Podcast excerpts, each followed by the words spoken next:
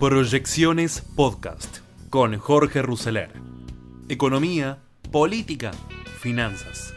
Todo lo que necesitas saber para tomar las mejores decisiones.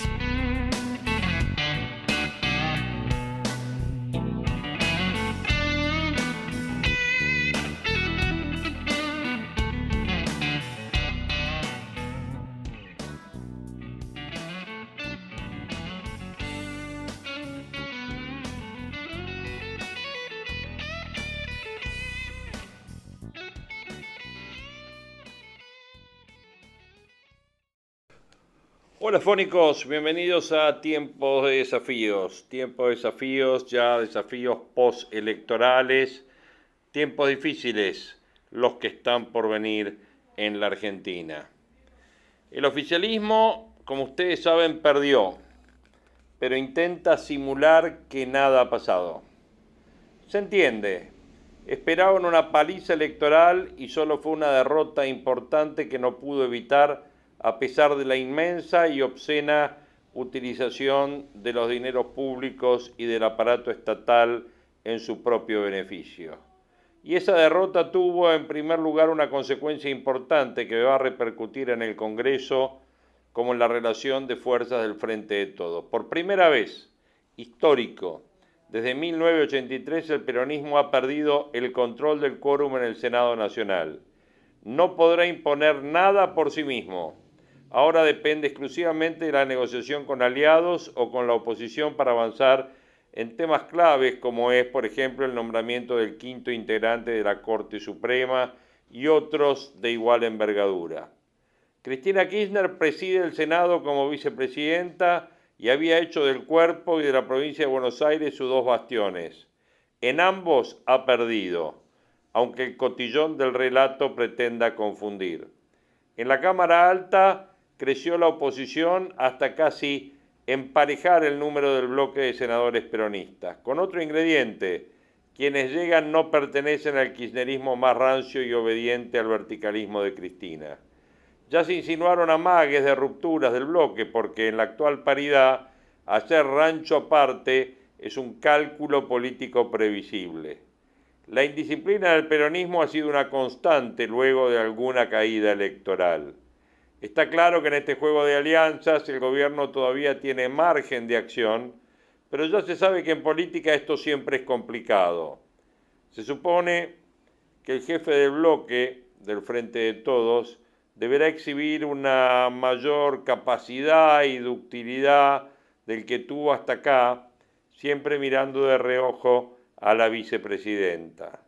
Este traspié que afecta a Cristina tiene una lectura interna inevitable sobre el peso de las opiniones de la vicepresidenta en el debate que se va a abrir en el gobierno sobre qué políticas deben aplicarse para enfrentar esta declinación argentina. En ese ambiente de sospechas y suspicacias que forman parte del clima interno del oficialismo hubo algunas sordas alegrías por lo que ocurrió en el Senado y en la provincia de Buenos Aires. El Frente de Todos creció más que juntos pero no logró ganar. Sin embargo, tanto Kicillof como Massa y obviamente Alberto han festejado este resultado como un triunfo. Claro, esperaban una derrota más abultada y la evitaron. El plan empate que le propuso Mansur, que ganó por el canto de una uña en Tucumán, evitando un resultado que hubiera afectado su carrera presidencial, tuvo cierto resultado positivo. En el caso de Fernández se explica porque Tolosa Paz fue la candidata del presidente, no de Cristina, que no le ahorró gestos para demostrarle su desagrado. El aparato oficial y el aparato partidario sostuvo esa remontada, pero no alcanzó. También mostró el poder de los intendentes y eso seguramente se va a trasladar a las relaciones de fuerza que van a tensar en el peronismo la cámpora ha salido menos magullada y su influencia de ahora en más será, por supuesto, discutida. Se verá cómo esta nueva situación se refleja en la Cámara de Diputados, donde el oficialismo mantiene por estrechísimo margen su condición de primera minoría. Sergio Massa es otro que respiró aliviado, a pesar del retroceso electoral, que el presidente de la Cámara de Diputados no puede ignorar. De este entusiasmo sobreactuado, Cristina no participó. Ella dijo que por consejo médico no podía estar en el búnker, pero esta ausencia no implica pensar que la vicepresidenta se va a resignar. Después de todo, el gobierno que enfrentó las legislativas es el que se conformó luego de la crisis que desencadenó retinando sus delegados del gobierno. Esta vez esta historia no se va a repetir al menos en ese formato, más temprano que tarde alguien va a pagar por esta pérdida. Fernández convocó en un mensaje grabado al diálogo su emisión en lo que fue una virtual cadena nacional sugestivamente comenzó justo cuando Juntos festejaba el triunfo nacional sobre el peronismo, pero puso condiciones. Reveló que Cristina está de acuerdo en un arreglo con el fondo, ratificó a Martín Guzmán el Ministerio de Economía, fue el único funcionario que mencionó Fernández con nombre y apellido. Guzmán era hasta el viernes un blanco móvil del kirchnerismo. El presidente dijo que será él el que va a encabezar la negociación con el fondo y dedicó una buena parte del mensaje a relatar los indicadores de recuperación económica, pero se olvidó de la inflación, se olvidó del déficit fiscal, se olvidó del dólar desbocado, porque eso no forma parte del léxico oficial. Esta oferta, de acuerdo, se ha dicho tiene condiciones que enumeró Fernández. El primero es que no habrá ajuste alguno en la economía. En esa parte del discurso el presidente quiso hacer creer a los oyentes que su gestión recién empezaba este domingo a la noche, cuando ya se, se fumó dos años de su mandato con los resultados políticos y económicos que están a la vista. Si el acuerdo con el fondo va a ser la piedra de toque del conjunto de leyes que Fernández envía al Congreso, la pregunta es si ese programa, por primera vez mencionó la palabra programa económico, contendrá un plan de estabilización consensuado. Esa inquietud está presente en todas las reuniones de funcionarios y pensadores vinculados o no al frente de todos. Se puede escuchar análisis sobre el que hizo su ruil con el Plan Austral durante la gestión de Alfonsín, o la experiencia de Caballo con la convertibilidad, una palabra prohibida para el kirchnerismo más cerrado. También se cuestiona el sistema electoral de las PASO, que nacieron por un ardid de Néstor para sofocar los intentos de disidencia del peronismo que pedía internas. Está claro que esta supuesta democratización de las candidaturas está operando en los hechos como un factor perturbador. Pero claro, en 2019 con el triunfo de Fernández y apenas dos años después con la derrota del oficialismo. El periodo abierto tras esas derrotas fue siempre de incertidumbre y de inestabilidad económica. Las pasos esta vez favorecieron a la oposición y ese resultado se repitió en la legislativa de este domingo. Es poco probable que ahora se animen a innovar. Tanto el oficialismo y la oposición tendrán varios precandidatos presidenciales para el 2023 y será en las primarias que se va a resolver esa postulación. La oposición salió fortalecida en todo este proceso, pero se confundiría si considerara que el apoyo obtenido es mérito propio. El voto parece más un voto castigo al gobierno que un voto que beneficie a la oposición. Sin embargo, esa lógica del sistema que ha visto crecer tanto a la derecha más nítida como a la izquierda más dura, este fenómeno también se repite en otras tierras, en otros países. El crecimiento de fuerzas antisistema, cualquiera sea su origen ideológico, se junta con la crisis del sistema de representación partidario. Habrá que ver cómo este fenómeno se consolida o si es simplemente una expresión de protesta. La primera tarea que tiene Junto por el Cambio será comenzar a definir una posición sólida sobre esta iniciativa presidencial. La reta ya ha anticipado que el único ámbito operativo para el diálogo es el Congreso, proyecto por proyecto. También resolver el liderazgo del sector y las ambiciones de los jugadores de primera línea que aspiran a lo mismo. El oficialismo, sobre todo Alberto Fernández, festejará la derrota electoral el miércoles y a la vez se blindará, que es el objetivo final, de cualquier embate que obviamente le tenga preparada la vicepresidenta. Tiempos de desafío, fonicanews.com o en la app de Fónica Play, como siempre. Jorge Ruseler los saluda y les auguro una buena semana.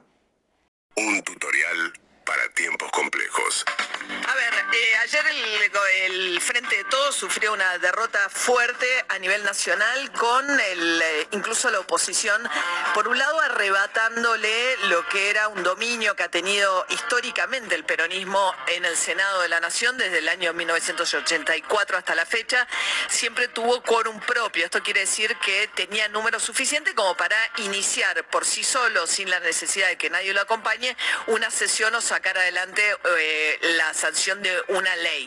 72 son los senadores y ahora el Frente de Todos se queda con 35, o sea, dos menos de los que necesitaría para manejar ese cuerpo con, como lo ha venido haciendo hasta ahora.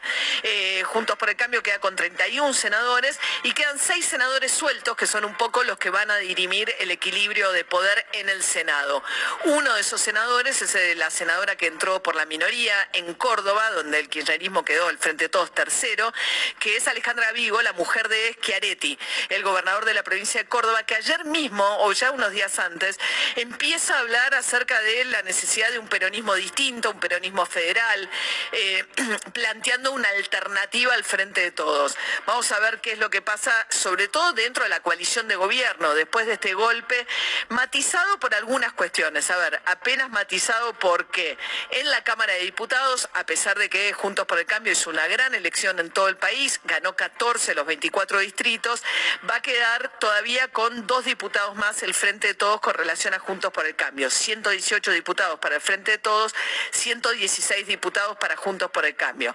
Pero se repite también, si bien como sigue siendo eh, como la principal fuerza tomada individualmente el Frente de Todos en la Cámara de Diputados, va a necesitar de establecer alianzas, porque no tiene tampoco un quórum propio en la Cámara de Diputados. Va a necesitar juntar para la sanción de leyes en la Cámara de Diputados al menos 11 diputados, va a tener que buscar, y en el Senado va a tener que buscar al menos dos senadores. En esa negociación se va a jugar gran parte de la dinámica de lo que viene con esta presencia tan fuerte de la oposición en el Congreso. Decía que matizado porque en diputados siguen siendo individualmente la fuerza más numerosa y porque achicó fuerte la diferencia en la provincia de Buenos Aires, el Frente de Todos. Salió derrotada la lista de Victoria Tolosa Paz, pero por una diferencia menos de un punto. Aparecieron muchos votantes que permitieron, por ejemplo, revertir la derrota que había tenido en Quilmes, el Frente de Todos en el distrito gobernado por Mayra Mendoza de la Cámpora. Eso le permitió además ese buen resultado, o ese, mejor resultado en la provincia de Buenos Aires, va a ser que Kisilov, por ejemplo, va a tener una mejor relación de fuerzas en el Senado, donde va a haber paridad en el Senado de la provincia de Buenos Aires con el desempate a cargo de Verónica Magario. Eh, razón por la cual ayer Axel Kisilov estaba dentro de las circunstancias este, bastante satisfecho con el resultado en la provincia de Buenos Aires y encontraba un cierto consuelo el kirchnerismo en la provincia de Buenos Aires, que es el territorio donde el kirchnerismo ha dado los últimos tiempos gran parte de las disputas territoriales. Pero si uno abre un poco la lupa y ve el mapa federal, el mapa nacional, bueno, ahí ves la dimensión de la derrota del peronismo, porque Juntos por el Cambio empezó a ser competitivo también en provincias en las que nunca lo fue frente al peronismo. Un caso importante es el caso de la provincia de Tucumán. En Tucumán, eh, Juan Mansur, supuestamente avalado por un triunfo en Las Paso, llegó a la jefatura de gabinete del eh, gabinete de Alberto Fernández. ¿Qué pasó en Tucumán? Ganó por apenas dos puntos. ¿eh? En la provincia de Tucumán se perdieron casi 100.000 votos de Las Paso. Y Tucumán es muy importante porque es la provincia del norte más poblada del país. El Juntos por el Cambio ganó, por ejemplo, en La Pampa. Eso no ocurrió desde el 83, solo una vez en La Pampa que perdiera el peronismo, que fue en el año 1985. Y en parte gracias a ese triunfo en La Pampa, también al que tuvieron en la provincia de Chubut, que le arrebataron el quórum propio al frente de todos en el Senado. Con lo cual, de cara al 2023, aparece también un, sobre todo una oposición muy competitiva, con sus internas, con sus dilemas, pero muy muy competitiva. Ese país que era una como la camiseta de boca, digamos, siendo el azul el frente de todos del peronismo que estaba en el norte, en el centro estaba amarillo, que es las provincias en las que ratificó nuevamente su importancia electoral la alianza del PRO con los radicales, en las provincias de Mendoza, Córdoba, la provincia de Santa Fe, Entre Ríos, el interior de la provincia de Buenos Aires. Bueno, y tenías la franja amarilla en el medio y el sur, la Patagonia peronista. Bueno, ese mapa ahora tiene otros colores y otra penetración del amarillo en distintas regiones del país. Eh, aparece además con fuerza los liberales, como eh, con la representación de cinco diputados, con la irrupción de Javier Milei, con un discurso muy extremo de la derecha, lo escuchábamos hace un ratito, una gran elección de la izquierda que mete cuatro diputados, un bloque más chico, porque le fue muy bien, pero le fue bien en provincias en las que se quedó sin representación parlamentaria, pero por ejemplo fue la segunda fuerza en Jujuy, con el 25 de los votos eh, la izquierda, que va a tener cuatro diputados, cinco diputados los liberales, y el gobierno con un dilema muy grande, ¿no? Porque tiene por delante Alberto Fernández dos años más de gobierno. Ayer se desdobló Alberto Fernández, tuvo un primer discurso desde Olivos, donde habló como presidente llamó al diálogo a la oposición, no fijo mucho para qué quiere convocar, pero sí dijo algo relevante. Una pregunta era frente a una derrota dura, grande, fuerte, que iba a ser el kirchnerismo sobre todo. Bueno, los indicios que dio ayer Alberto Fernández es que en lugar de radicalizarse, que era una opción, fue apostar a tratar de cerrar cuanto antes el fondo, el acuerdo con el Fondo Monetario. Lo que dijo ayer Alberto Fernández, dijo que tan pronto como la primera semana de diciembre va a estar mandando un proyecto acordado con el Fondo Monetario para que se discuta en Congreso Nacional. Habló de Martín Guzmán, específicamente la duda era cómo quedaba si salía derrotado Alberto Fernández eh, el futuro de Martín Guzmán, el ministro de Economía, el único al que mencionó en su discurso Alberto Fernández, que señaló y culpabilizó por la herencia, por la deuda con el fondo a la oposición, dijo que no pretende que el acuerdo sea vía un ajuste como el que sugería mi ley que hay que hacer las cuentas públicas, sino con el crecimiento pero de todas maneras llamando a la oposición a discutir va a ser grande la responsabilidad de la oposición ahora y también ver si realmente logra al frente de todos estar unido y preservar la unidad en este contexto. Ayer Alberto Fernández dijo que la convocatoria a la oposición y la necesidad de avanzar con el acuerdo con el Fondo Monetario era una política acordada dentro del Frente de Todos con la vicepresidenta, dijo, y también con Sergio Massa. La vicepresidenta que ayer se ausentó, dijo que era por razones médicas, que por indicación médica no iba a poder participar del, del acto de Juntos por el Cambio. Pero bueno, el rumbo que marcó ahora Alberto Fernández tiene que ver con llamar a la oposición, que tiene también sus propias internas respecto de hasta dónde acompañar o no este llamado y en qué consta, porque todavía no es muy claro tampoco en qué consiste, fruto de la necesidad ¿no? de un gobierno que se quedó sin las mayorías parlamentarias y que necesariamente está forzado a negociar de acá más con la oposición en los dos años que le quedan de mandato a Alberto Fernández. Seguimos en Instagram y Twitter. Un economista y vamos a tratar de mirar un poquito, este, a orejear las cartas por lo menos para, para esta semana y para lo que viene. Esta, esta historia del plan plurianual que prometió anoche el presidente. Daniel Artana, buen día. Hugo Grimaldi Néstor Sigona, ¿cómo estás? Muy buen día. Buen día, ¿cómo les va? Bueno, bien. Orejeando cartas, vos escuchás. este, ¿qué, ¿Qué pensás de esto? ¿Era lógico que el presidente de alguna manera quisiera este, poner a toda la oposición política, en todo caso, en, una misma línea y vamos a ver qué hace con su propia interna, ¿no? Mira, a mí me parece que la primera cuestión es que eh, si el gobierno no arregla sus eh, internas políticas va a ser muy difícil que el presidente pueda esperar que la oposición le resuelva ese problema, ¿no? Pero eso es una cuestión más política que, económica. La segunda cuestión es que el plan plurianual, eh, o por lo menos una hoja de ruta en materia fiscal y monetaria y en materia de controles cambiarios, eh, es conocido que iba a formar parte de, un acuerdo con el fondo si es que se llegue a un acuerdo, porque vos pretender que el resto del mundo eh, funcione o entienda que se puede andar a los tumbos sin un programa económico que por lo menos tenga objetivos e instrumentos medianamente claros. Después, obviamente, vos podés no alcanzar los objetivos porque la vida tiene un montón de sorpresas, favorables y desfavorables, pero no tener esa hoja de ruta eh, me parece que era una ingenuidad, digamos, y siempre, siempre se supo que en algún momento el gobierno iba a tener que poner un programa arriba de la mesa. Este programa, el tema central, y eso es otra vez algo que va a tener que resolver el presidente con sus, sus socios, va a requerir un ordenamiento fiscal. El ordenamiento fiscal siempre algún costo político hay que pagar. Eh, sobre todo cuando eh, me parece que la y ahí hay una cuestión de fondo porque en general si vos o por lo menos mi interpretación de leer al ministro de economía es que él si tiene que hacer algo eh, más allá de lo que te aporte la inercia, la recuperación o lo que fuere de la economía, es subir impuestos y no tocar el gasto. Y la oposición eh, en realidad han firmado un acuerdo entre ellos de no subir impuestos. Por lo tanto, la única forma de resolver el, eh, de reducir, perdón, el déficit primario en el caso de la visión de la oposición es bajando el gasto. Y ahí me parece que se van a tener que poner de acuerdo si es que el presidente, en cómo resuelven esto, ¿no es cierto? Bueno, justamente decíamos hace un ratito con Néstor, en realidad él lo planteaba, que anoche el presidente dijo, olvídense, el gasto no se baja. Bueno, ahí hay una cuestión eh, de eh, qué es lo que quiere decir no se baja porque la cuenta en una economía inflacionaria se hace en términos reales. O sea, yo puedo subir el gasto nominal menos que la inflación. Yo qué sé lo que tiene en la cabeza el, presidente. De hecho, eh, no se baja respecto de cuándo, porque vos en realidad lo que ha generado el problema fiscal de los últimos meses es que luego de haber que el gasto bajara, cuando vos mirás el gasto bajó después de los picos que tuvo producto del gasto COVID.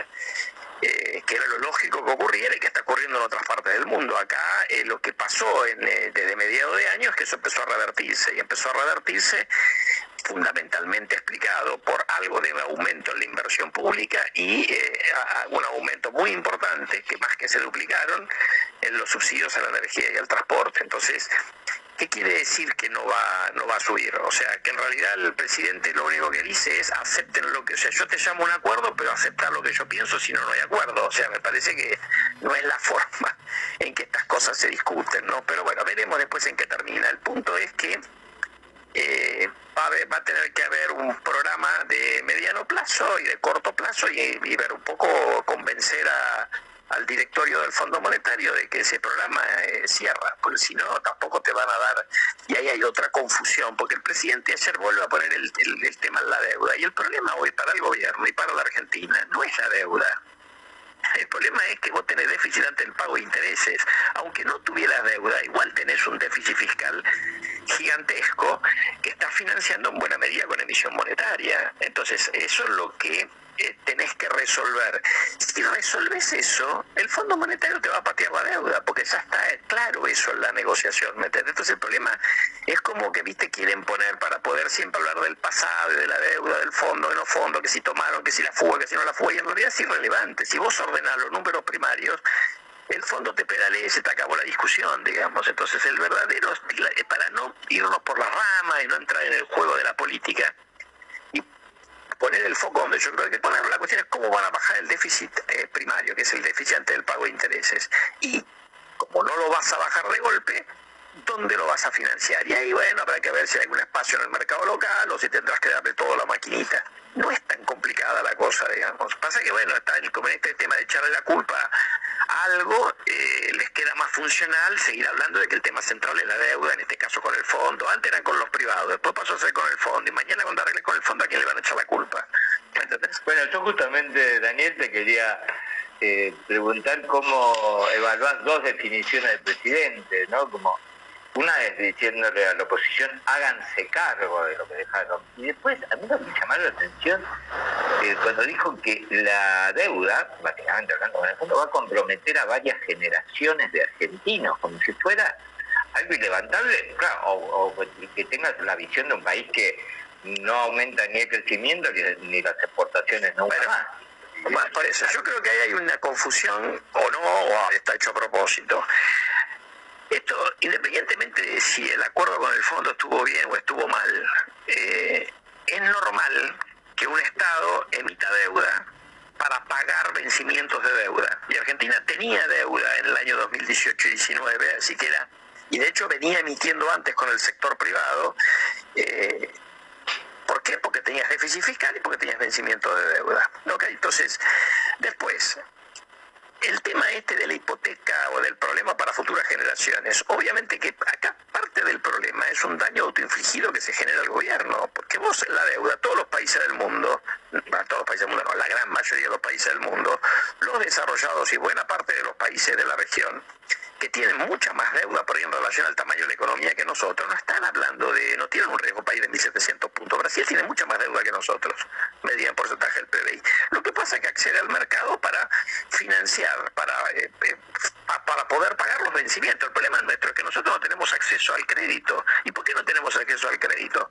Bueno, uno puede echarle la culpa para atrás, pero mucho tiene que ver la gestión y la visión económica del gobierno actual. Entonces, en realidad, si no tenés acceso al crédito, la deuda, aunque sea baja, ¿eh? es impagable, porque vos no vas a tener un superávit fiscal para poder pagar los vencimientos de capital. Eso, eso no lo hace ningún país del mundo. Ahora, la clave es que vos puedas acceder al crédito. Para acceder al crédito tenés que tener finanzas públicas ordenadas, tener un programa económico coherente eh, y tener un respaldo político a ese programa económico coherente, que hoy el principal ruido no es lo que haga la oposición, que tendrá o no su responsabilidad, es otra discusión esa. El principal ruido viene de adentro de la coalición de gobierno. Entonces es muy conveniente por ahí para el presidente en su discurso político tratar de eh, armar una cortina de humo, pero en el fondo la cuestión pasa por otro lado. El tema de la deuda, otra vez, si tuvieras una hoja de ruta fiscal creíble, ¿ok? Creíble, y la, la vas cumpliendo y vas bajando fuerte, digamos, el déficit fiscal, no vas a tener problema en refinanciar la deuda cuando llegue el momento de tener que ir al mercado de capitales para, para financiar. Porque de hecho, si pateas con el fondo, tenés vencimientos muy bajos de deuda hasta el año 2025-2026. Entonces, en realidad estamos discutiendo eh, por las ramas porque nadie se quiere sentar en el gobierno a decir cómo vas a bajar el déficit fiscal. Esa es la verdadera historia. Y ahí hay alguna discusión, ¿no? Como no es un tema trivial, vos pensás que el año que viene perdés el aporte solidario, vas a perder los derechos especiales de giro que no se van a repetir y no vas a tener tanto impacto positivo adicional por las retenciones.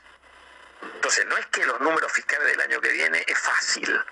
No, va a haber que hacer un esfuerzo, que es parte del, del aumento de gasto que se mandaron desde el COVID eh, para acá y que no bajó a medida que el COVID va pasando a, pegar menos en la economía, ¿no es cierto? Daniel, ¿cómo, ves la mm, repercusión que puede llegar a tener en mercado? No, no, no me refiero al precio del dólar únicamente, digo, este, el mundo este, que mira a la Argentina, ¿de alguna manera va a cambiar la perspectiva por este resultado? O todavía quiere ver mayor cantidad de, datos posibles arriba de la mesa?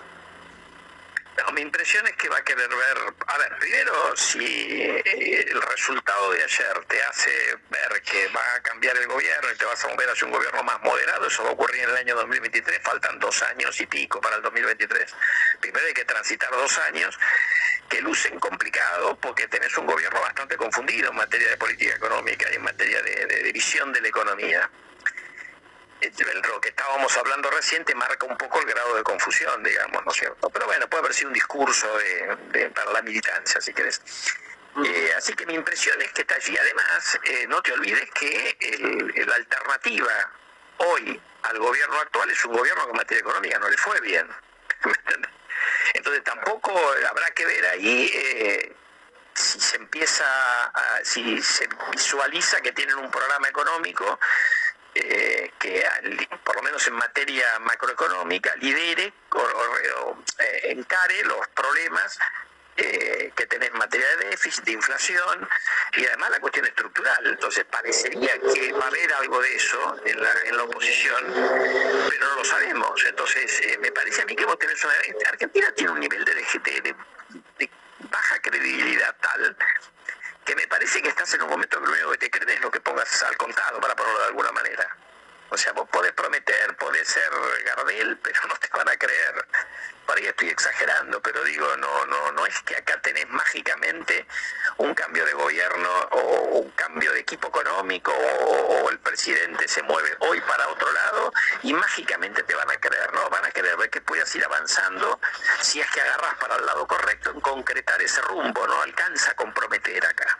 Me parece a mí, ¿no? Sí, sí con el agravante, Daniel, que el gobierno herede su propia herencia, ¿no? Lo que deja este año, comenzando con inflación arriba del 50% atraso cambiario, que no es grave, pero sí una brecha cambiaria importantísima, y tarifas que daría la impresión que sería una de las principales vías para bajar el gasto en subsidio, que es, enorme. Eh, ahora, ¿esto no genera más inflación hacia adelante para el 2022? Yo creo que el primer semestre del año 2022 va a estar complicado, ¿no? Porque vos tenés a eso agregar el control de precios, ¿no? Y más si el control de precios, como parece indicar, te marca que la inflación baja en noviembre. Porque ahí se van a enamorar del instrumento que todos sabemos que puede tener un efecto transitorio. ¿no? Porque el, tema es que en octubre no pegó por la forma en que se mide la inflación, era difícil que te pegara mucho el control, pero en noviembre te va a dar para abajo la inflación. Entonces vas a tener la radicalizada diciendo, viste que funciona en esta visión cortoplacista. Pero bueno, eso lo venimos hablando hace tiempo, digamos, nosotros lo venimos marcando hace tiempo. Vos tenés acá una cantidad de problemas que se van pateando de las tarifas, las tarifas de en febrero que subieron menos de un tercio de lo que estaba previsto en el presupuesto, presupuesto que aprobó la bancada oficialista, ¿no? Y después le enmendaron la plana al ministro de Economía. Después tuviste desde mediados de año una política cambiaria claramente electoral, devaluando al 1% mensual, que no era consistente con lo que hacías en materia fiscal y monetaria. Y a eso sumale en octubre, o, así en octubre fue el, el control de precios. Todo eso patea problemas para después.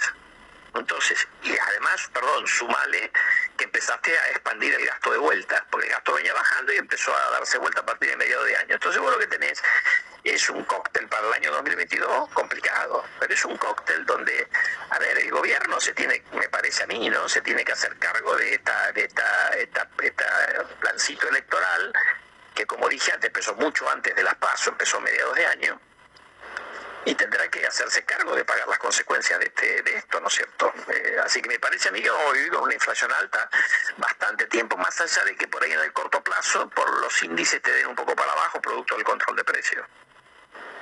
Y una última de mi parte, Daniel. Eh, ¿Crees que eh, el fondo va a aceptar este esquema extravagante, este, no ser este, eh, maleducado cambiario que tiene Argentina, donde hay 15 tipos de cambios, controles por todos lados, el Banco Central pide reserva para intervenir en mercados supuestamente libres, este, y, por otro lado, frente a la necesidad que hay de, generar divisas genuinas. Mira, es conocido de que los controles de cambio van a contramano de, las, de la normativa del fondo. Eso no quiere decir que no puedan hacer excepciones, que de hecho lo han hecho. En una, de hecho debe haber hoy una, alrededor de 15, 20 países que tienen controles de cambios. O sea, eh, el tema es que vos tenés que ir mostrando que vas a resolver el problema. Y ahí lo que seguramente le van a pedir es una cuestión... 17.000 circulares del Banco Central que... Bueno, por eso, lo que le van a pedir es una cuestión que a este gobierno por ahí le cuesta, que es que eh, la cosa se haga con transparencia. Mira, ahí empezaba a decir, hay gente que empezó a analizar lo que pasó en Islandia, que puso controles de cambio, lo tuvo por un tiempo largo, eh, pero había como una suerte de tipo de cambio alternativo al oficial, que era un tipo de cambio financiero, y en ese tipo de cambio eh, el gobierno organizaba subastas con gente que quisiera traer inversión extranjera directa, por ejemplo, y armaba como una suerte de eh, blanqueo de un tipo de cambio financiero. Y el gobierno podía intervenir ahí, pero siempre en una forma transparente, no en esta forma oscura donde eh, venden dólares para contener la brecha eh, en una forma poco transparente. Entonces, eh, se, conoce después, como te dicen los funcionarios. Bueno, eso, eso va a haber algún conflicto ahí con el fondo. Si vas a tener, o sea, yo creo que el fondo puede aceptar por un tiempo, y un tiempo puede ser bastante tiempo, en Islandia fueron varios años, eh, tipos de cambio múltiples, ¿eh? como de hecho es lo que te estoy contando ahora, pero tiene que haber eh, la relación entre ambos tipos de cambio, eh, si es que va a haber alguna intervención del central o no, tiene que ser hecha con transparencia. Esta cosa ad hoc que le, encanta en general a Argentina, porque a la Argentina le encanta intervenir en el mercado cambiario, yo creo a todos los gobiernos, eso va, va a generar ruido con el, con el fondo. Así que yo por eso creo que cuando, mira, cuando yo hablo del, me preguntan del tema de fondo, pongo primero el tema cambiario y después el tema fiscal y monetario. Ahí te pone un poco como yo creo que va a venir la discusión, sabiendo que en el tema fiscal y monetario vas a tener mucha discusión también, ¿no? Eh, por último, Daniel, este, el presidente en sus discursos habla de la recuperación de la Argentina, este, obviamente tomando siempre números este, en relación a la pandemia, etcétera, etcétera, y pone un horizonte de que esto va a continuar. Eh, ¿Te parece que vamos a, lograr saltar la barrera del equilibrio y empezar de una vez por todas a recuperar en serio, a poner ladrillos nuevos? Mira, primero, eh, la recuperación eh, tipo B corto se ha dado en, en, todos los países de la región que tienen estadísticas mensuales. La de Argentina es un poco peor que el promedio no es la mejor recuperación, está un poquito por debajo de, Chile, eh, algo que sea, de, Chile un poquito más que un poquito, ¿no? Después que de Brasil, de México, de Perú en general han reaccionado, hoy están un poco por arriba de final del 2019, Argentina está al mismo nivel, eso no quiere decir que no esté bien, o sea, no hay una gran diferencia, pero no es que tampoco, viste, encontraste la máquina, caíste mucho, rebotaste mucho. Para crecer necesitas inversiones y necesitas eh, mejoras en la productividad, necesitas un montón de cuestiones.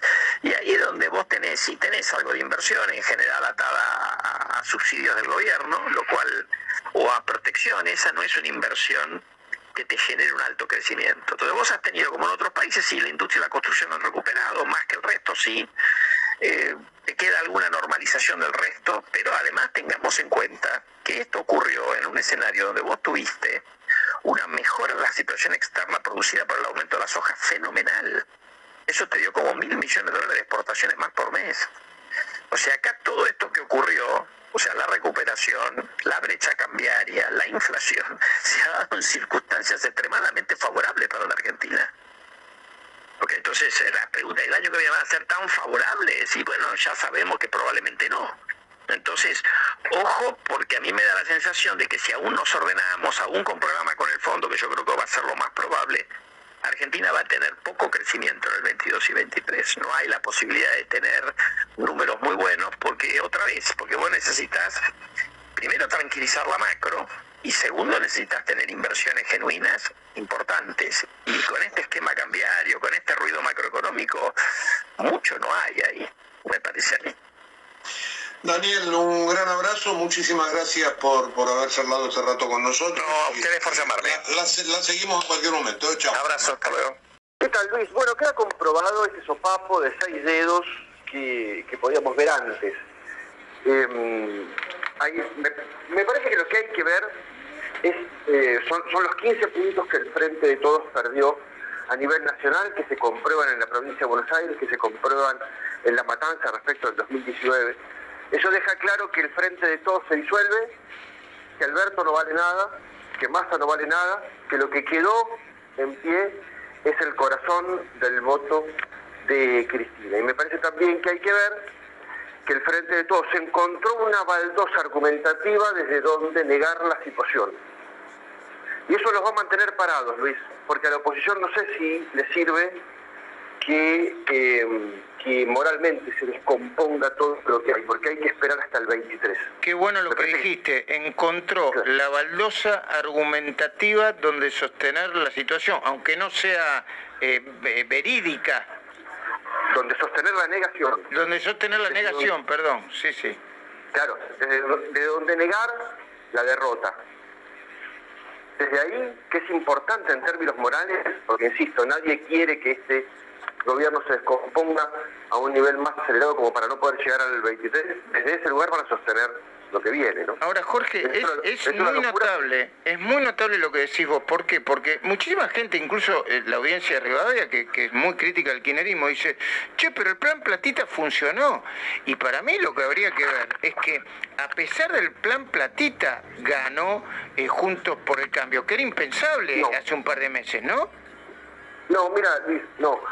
Eh, lo que tenemos que discutir es cuánto cuánto funcionó el plan Platita. En la provincia de Buenos Aires, en Traspaso y las Generales, escuchen estos tres datos. El Frente de Todos creció 580 mil votos. 580 mil votos. Con todo lo que pusieron, con todos los ATM, con todos los autos que quieras ver, con toda la movilización del aparato, 580 mil votos. Juntos por el cambio, que me parece que no puso la cantidad de guita en la calle que puso el frente de todos, creció 330 mil, un poco más que la mitad. Y Avanza Libertad, Avanza Libertad creció 252, ah, que no puso ni siquiera todos los fiscales. Es decir, Avanza Libertad creció el 50% de lo que de lo que creció el frente de todos. Entonces, a la hora de temerle a los aparatos, a la hora de construirlos como monstruos titánicos que dan vuelta a elecciones y que hacen lo que quieren con la gente, me parece que hay que ponerlos en medida. Esta creció el 50% de lo que creció el frente de todos. De ahí sirve hasta cierto punto. Está sirviendo muy poco. Mm. Eh, eh, Jorge, la última te hago y agradeciéndote. ¿Ves una, una nueva tormenta en el gobierno? Una nueva, no sé, el equivalente a la carta bomba de, Cristina, eh, las renuncias masivas, lo que pasó después de las pasos? No, yo te diría que espero cambios y espero que el kirchnerismo se termine de fagocitar a Alberto, digamos, ¿no? Por lo menos a lo que queda de Alberto. No veo el, el, el escenario del acto de dignidad hacia adelante, Luis, la verdad que no lo veo venir. Ok. Eh, el miércoles hay un acto importante, no sé si será el acto de la dignidad, pero se especula con eso. Y, y, ahora sí, te aprovecho la última. El, el hecho de que Alberto haya salido a dar un mensaje casi presidencial en el medio de las elecciones, ¿no es que le quiso ganar de mano a Cristina por si le hacía alguna jugada? No lo sé, me parece que ayer intentó algo que está bien, Alberto, que es resetear la situación, pero lo intentó desde la negación eso me parece que irrita más al 70% de la gente que salió a decirle que no al gobierno. Entiendo. Jorge, un, fenómeno, no solamente porque sos un, analista muy lúcido, sino porque además eh, sabes manejar los tiempos de los medios. Te agradezco mucho. ¿eh? Abrazo enorme. Un, gran analista, un gran analista, yo lo, lo, quiero y admiro muchísimo. Y me encantaría su visión sobre las elecciones, qué dejaron las elecciones el día de ayer. Jaime, buen día, ¿qué tal? ¿Cómo va? Buen día, qué gusto y no, aunque sea reiterado, le sigo felicitando por Martín Fierro. Me ah. alegró en el alma que le otorguen esa presea. Bueno, muchísimas gracias, muchísimas gracias. Jaime, bueno, eh, su análisis de lo que ocurrió ayer. Bueno, yo estoy eh, muy impresionado por una cosa. Se fue creando una alternativa frente al kirchnerismo que empezó en Buenos Aires del 2005, ha permanecido ahí eh, creciendo. Eh, ha habido algo interesante, porque otras alternativas que se han intentado crear han sido un poco familiares. Entre Macri y Rodríguez Larreta no hay ningún parentesco, es una tendencia que fue creciendo y que ayer dio un salto, se convirtió en algo nacional. Eh, lo de ayer es muy interesante porque hay una serie de provincias en las cuales el peronismo o el kirchnerismo habían tenido un dominio eh, prolongado, casi imbatible, y en las que eh, se eligieron senadores eh, del Centro del Cambio, ¿no? Entonces, me parece que ese es uno de los grandes puntos de ayer. El otro que vamos a acostumbrarnos a algo que parece raro en Argentina, pero que es así. La democracia es así. Normalmente en un país el presidente no tiene al Senado o a la Cámara de Diputados como una secretaría. Son entes democráticos en los cuales se discute, en los cuales no hay mayorías automáticas, no se obedece al Ejecutivo ni al Judicial. Para eso está la separación de poderes. Creo que vamos a vivir eh, cámaras con un equilibrio de fuerzas muy interesante que deberían ayudarnos a que todos nos eduquemos en la democracia, porque eso es democracia, eso es democracia, discutir tesis, puntos de vista, que siendo distintos, pues forman parte de la democracia. Que el, los unos no piensen lo que los otros piensan, está muy bien. Un último punto diría yo, tal vez estamos muy acostumbrados a a lo personalista. No estamos hablando si será candidato a la presidencia fulano o mengano, si eh, hay que tener una discusión a fondo de tesis.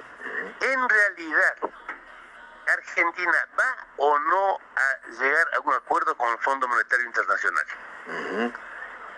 Eh, y la pregunta sería ociosa porque el presidente dijo que sí, pero dice que sí después de que insulta al fondo reiteradamente y lo hacen también los demás. Tenemos una visión a veces eh, un poco absurda, yo creo que Nelson Castro con su genial reportaje del G20 desnudó. No es que el Fondo Monetario tiembla si es que Argentina no llega a un acuerdo. No es así. No somos un país que puede imponer sus condiciones sin más. El fondo tiene sus normas, es un banco, es un banco con ciertas peculiaridades, pero es un banco. Y si uno no negocia siendo consciente de que somos un país más, no alguien que puede imponer eh, condiciones, pues no va a haber negociación. El fondo es algo demasiado grande.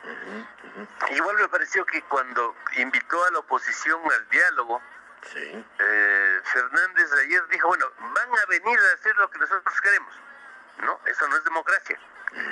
Democracia es dialogar diciendo, nosotros tenemos esta propuesta sobre la política internacional, queremos que Nicaragua sea el líder del mundo y queremos dialogar con ustedes hasta ver si están de acuerdo o no. Pero no es cuestión de que vienen y hacen lo que nosotros queremos. Ahora, Jaime... Y un, último punto, tal vez, eh, Eduardo, la política internacional tiene que existir. No tenemos política internacional en un mundo integral. Es terrible. Sí.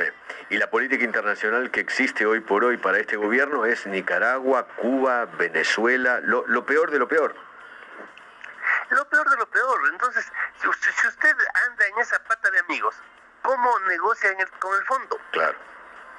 Macron, Merkel han puesto en el Tribunal de la Haya como eh, personas que han cometido delitos de lesa humanidad a los gobernantes de estos países. Claro.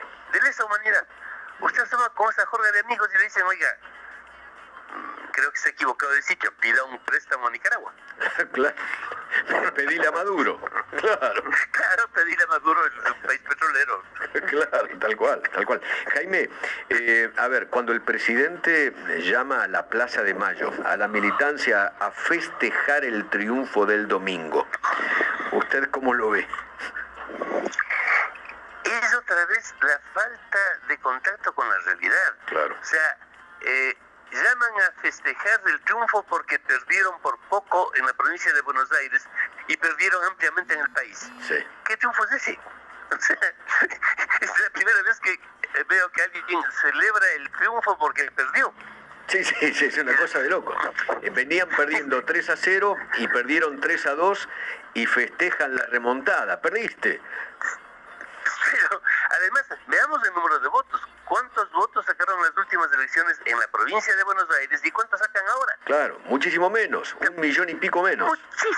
Un millón y pico menos, es que no son 10 votos, es una brutalidad. No, claro, sacaron 52 con Kisilov y ahora sacaron 38 con, con la señora Tolosa Paz. Es, es que es increíble. Entonces lo que pasa es que un primer punto para que un político tenga éxito o funcione bien es contactar con la realidad. El hecho real es que los argentinos por amplia mayoría rechazaron lo que está haciendo este gobierno. 70%, si sumamos todas las fuerzas, 70% del país. Y si usted es presidente y le rechaza el 70%, convocar a una manifestación de triunfo es estar enajenado de la realidad. Hay que reflexionar con frialdad, ver por qué están tan mal las cosas y eh, intentar corregirlas. Le queda la mitad del periodo, porque tomemos en cuenta que ya han pasado casi Claro. la mitad del, del periodo. En un gobierno como los nuestros, con cuatro años, hay tres años para gobernar y uno para prepararse a, bajar del carro, porque el, último año siempre es un desastre en todo lado. Claro, claro. Jaime, le, No les queda mucho tiempo. sí. Jaime, le agradezco infinitamente, le mando un gran abrazo. Un gran abrazo, Eduardo, un gran gusto oír. Un gusto muy grande. Jaime Durán Barba.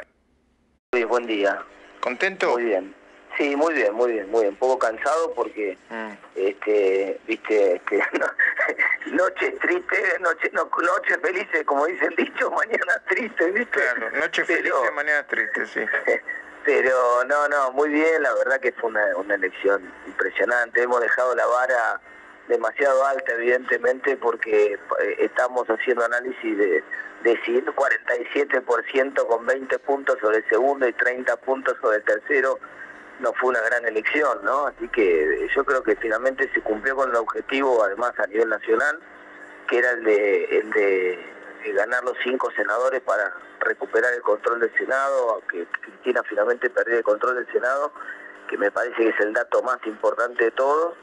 Y, después, bueno, obviamente el, la, derrota del gobierno que se ratificó prácticamente el resultado de las PASO, como decías vos recién, con algún puntito más en la provincia de Buenos Aires, donde donde el plan Platita movió, pero no alcanzó, por lo visto, y, la provincia siguió, siguió siguió siendo eh, siguió siendo perdida por el gobierno. Martín, eh, Luis Gasulla te saluda. Has puesto, gracias, has puesto la discusión económica eh, sobre la mesa. ¿Cómo crees que va a seguir la economía después de este resultado? Primero hay que ver eh, qué, va a hacer el gobierno, ¿no? El resultado creo que no, desde el punto de vista de los mercados, no cambia nada porque era más o menos lo que esperaban las encuestas, lo que había pasado en las pasos. No hubo acá ninguna sorpresa, eh, digamos, que uno dijera, uy, acá un dato sorpresivo. Sorpresa, que es lo que normalmente mueve la aguja de los mercados, no, no hubo. En la, en la, sí en alguna localidad, pero no en el panorama general. Entonces, eh, no debería moverse el mercado solo por, por esa razón. Lo que sí eh, podría generar algún movimiento es la reacción del gobierno, que creo que lo que todos estamos esperando esta semana, todos los mercados están mirando más para la Casa Rosada a ver si efectivamente el gobierno asume esto como bueno como como como una derrota de manera madura, acepta, entiende el mensaje de las urnas, plantea hacer algunos cambios o si por el contrario se abroquela, hace oído sordo a todo lo que pasó y se radicaliza, ¿no? Bueno, ayer el presidente fue medio extraño, por el comando electoral, en lo último que hizo, habló del triunfo que iban a festejarlo el miércoles que viene, pero antes dio un mensaje presidencial medio raro, porque fue en el medio de la campaña, de saco y corbata y con teleprompter, y habló de un plan plurianual y de una convocatoria a la oposición. Sí, primero por eso te decía Luis, eh, hay un de presupuesto mandado al Congreso el día 16 de septiembre en el cual todavía no hay consenso del propio oficialismo. Acordate vos que cuando llegó el, proyecto ese al Congreso, dos días después Cristina hizo la carta diciendo ese, ese proyecto está todo mal, gastan muy poca plata, hay que gastar más. Eh, digamos, o dice, bueno, ¿cuál va a ser finalmente? ¿Va, a insistir el gobierno en el proyecto que mandó al presupuesto de presupuesto originaria, eh, originario ese o va a ser algún tipo de planteo de reforma? ¿Va a haber un acuerdo en que el, proyecto este plurianual que vos me contás va a tener el respaldo también de Cristina o al contrario, o, no van a tener el apoyo del kirchnerismo duro? Entonces me parece que falta un dato acá todavía, que es si hay un consenso dentro del gobierno si efectivamente Cristina se retira, por decirlo de alguna manera, eh, eh, de la escena política, o por lo menos de, lo más importante de la escena política, y acepta que el presidente gobierne o no. Eso todavía no está claro, Luis, y creo que eso es lo que va, eh, la duda de estos días que vienen ahora. Gustavo Noriega, te está escuchando Martín Tetaz. ¿Qué tal, Gustavo? Sí, Martín, buen día, felicitaciones. Eh, Gasulla recién decía que pusiste sobre la mesa la discusión económica, yo creo que justamente eh, hiciste que Juntos por el Cambio no esconda la, discusión sobre la economía, sino que la diera cara a cara. ¿Con quién te imaginás discutiendo los próximos dos años? ¿Con el populismo en el gobierno nacional o contra los libertarios que hicieron pie en la ciudad de Buenos Aires? No, me parece que la única discusión en Argentina es entre la Constitución, por un lado, con, con, después uno puede tener matices en cómo lo interpreta cada uno al proyecto de Alberdi, pero esencialmente la, Constitución con la cual la mayoría de los argentinos estamos de acuerdo, que habla de una economía capitalista, con libertad para, para producir, para invertir, para estudiar, para hacer negocios en Argentina y la, intención, de, por lo menos de, buena parte del kirchnerismo, de retroceder hacia la constitución del 49, una constitución que no tenga derecho a huelga como la del 49, una constitución donde el gobierno te dice lo que podés y lo que no podés hacer, donde la, la, la, la, propiedad privada tiene una función social que la relativiza, donde la tierra no es tuya, depende de lo que consigue el gobierno que es más productivo. Entonces me parece que ese es el... Hay dos grandes modelos que, que se van a, a, saldar este debate de alguna manera dentro de dos años y que lo que vamos a ver es ese debate instalado en la sociedad de cara al 2023. Martín, querido, gracias por atendernos. Sabemos que tenés mucho laburo, que nos atendiste, creemos que antes que nadie, lo agradecemos. Bueno, un poco de deuda tenés porque hasta hace cinco minutos laburaste con nosotros. No te quiero pasar la factura, ¿no? Pero, este, no, no, estamos muy felices de que te vaya bien, Martín, y, y esperemos que sirva para, para el debate y para equilibrar un poco toda esta locura, ¿eh? Muchísimas gracias. Bueno, un abrazo grande, solo Bueno, ahí está Martín Tetazo. Pero para hablarle no tengo otra opción, porque ya muy probablemente... Bueno, yo, yo tengo el privilegio de recibir el informe reservado que hace el consultor Salvador Di Stefano sobre el futuro del dólar, la economía, el ahorro. Recordemos que habíamos hablado con Salvador Di Stefano hace algunas semanas y él fue el que pronosticó que el dólar iba a superar los 200 pesos llegando a las elecciones y dijo que para fin de año, si las cosas siguen así, el dólar puede llegar a 200 240, 250 mangos, ¿no? Em, muy interesante eh, algunas definiciones, ¿no? En el informe de último momento que acabo de recibir, autoría de Salvador Di Stefano, con quien vamos a hablar seguramente a lo largo de la semana. ¿eh? Dice, las elecciones no cambian el humor del mercado. El gobierno no ha tomado nota de los problemas que tiene en materia económica. Considera que sus problemas derivan de la herencia recibida y de la pandemia, que fue efectivamente lo que dijo ayer el presidente Alberto Fernández, ninguna autocrítica a su gestión. Em, planteó que el problema que tuvo fue la herencia de Macri y la pandemia. Em, no hay medidas contundentes para bajar el déficit y la emisión. Antes teníamos un populismo sin plata, dice Salvador Di Stefano, pero con votos. Y ahora tenemos un populismo sin plata, y sin votos.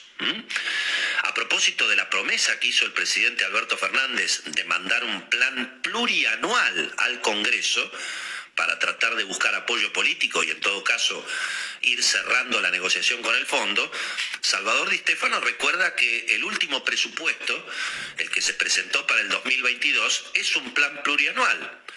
Pero ahí lo que se ve es que el gobierno quiere bueno, alentar el consumo y no la inversión.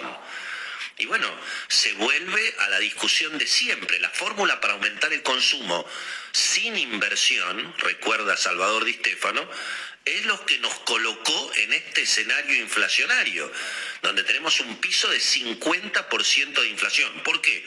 Por tratar de darle bomba al consumo, emitiendo platita, sin que haya inversión.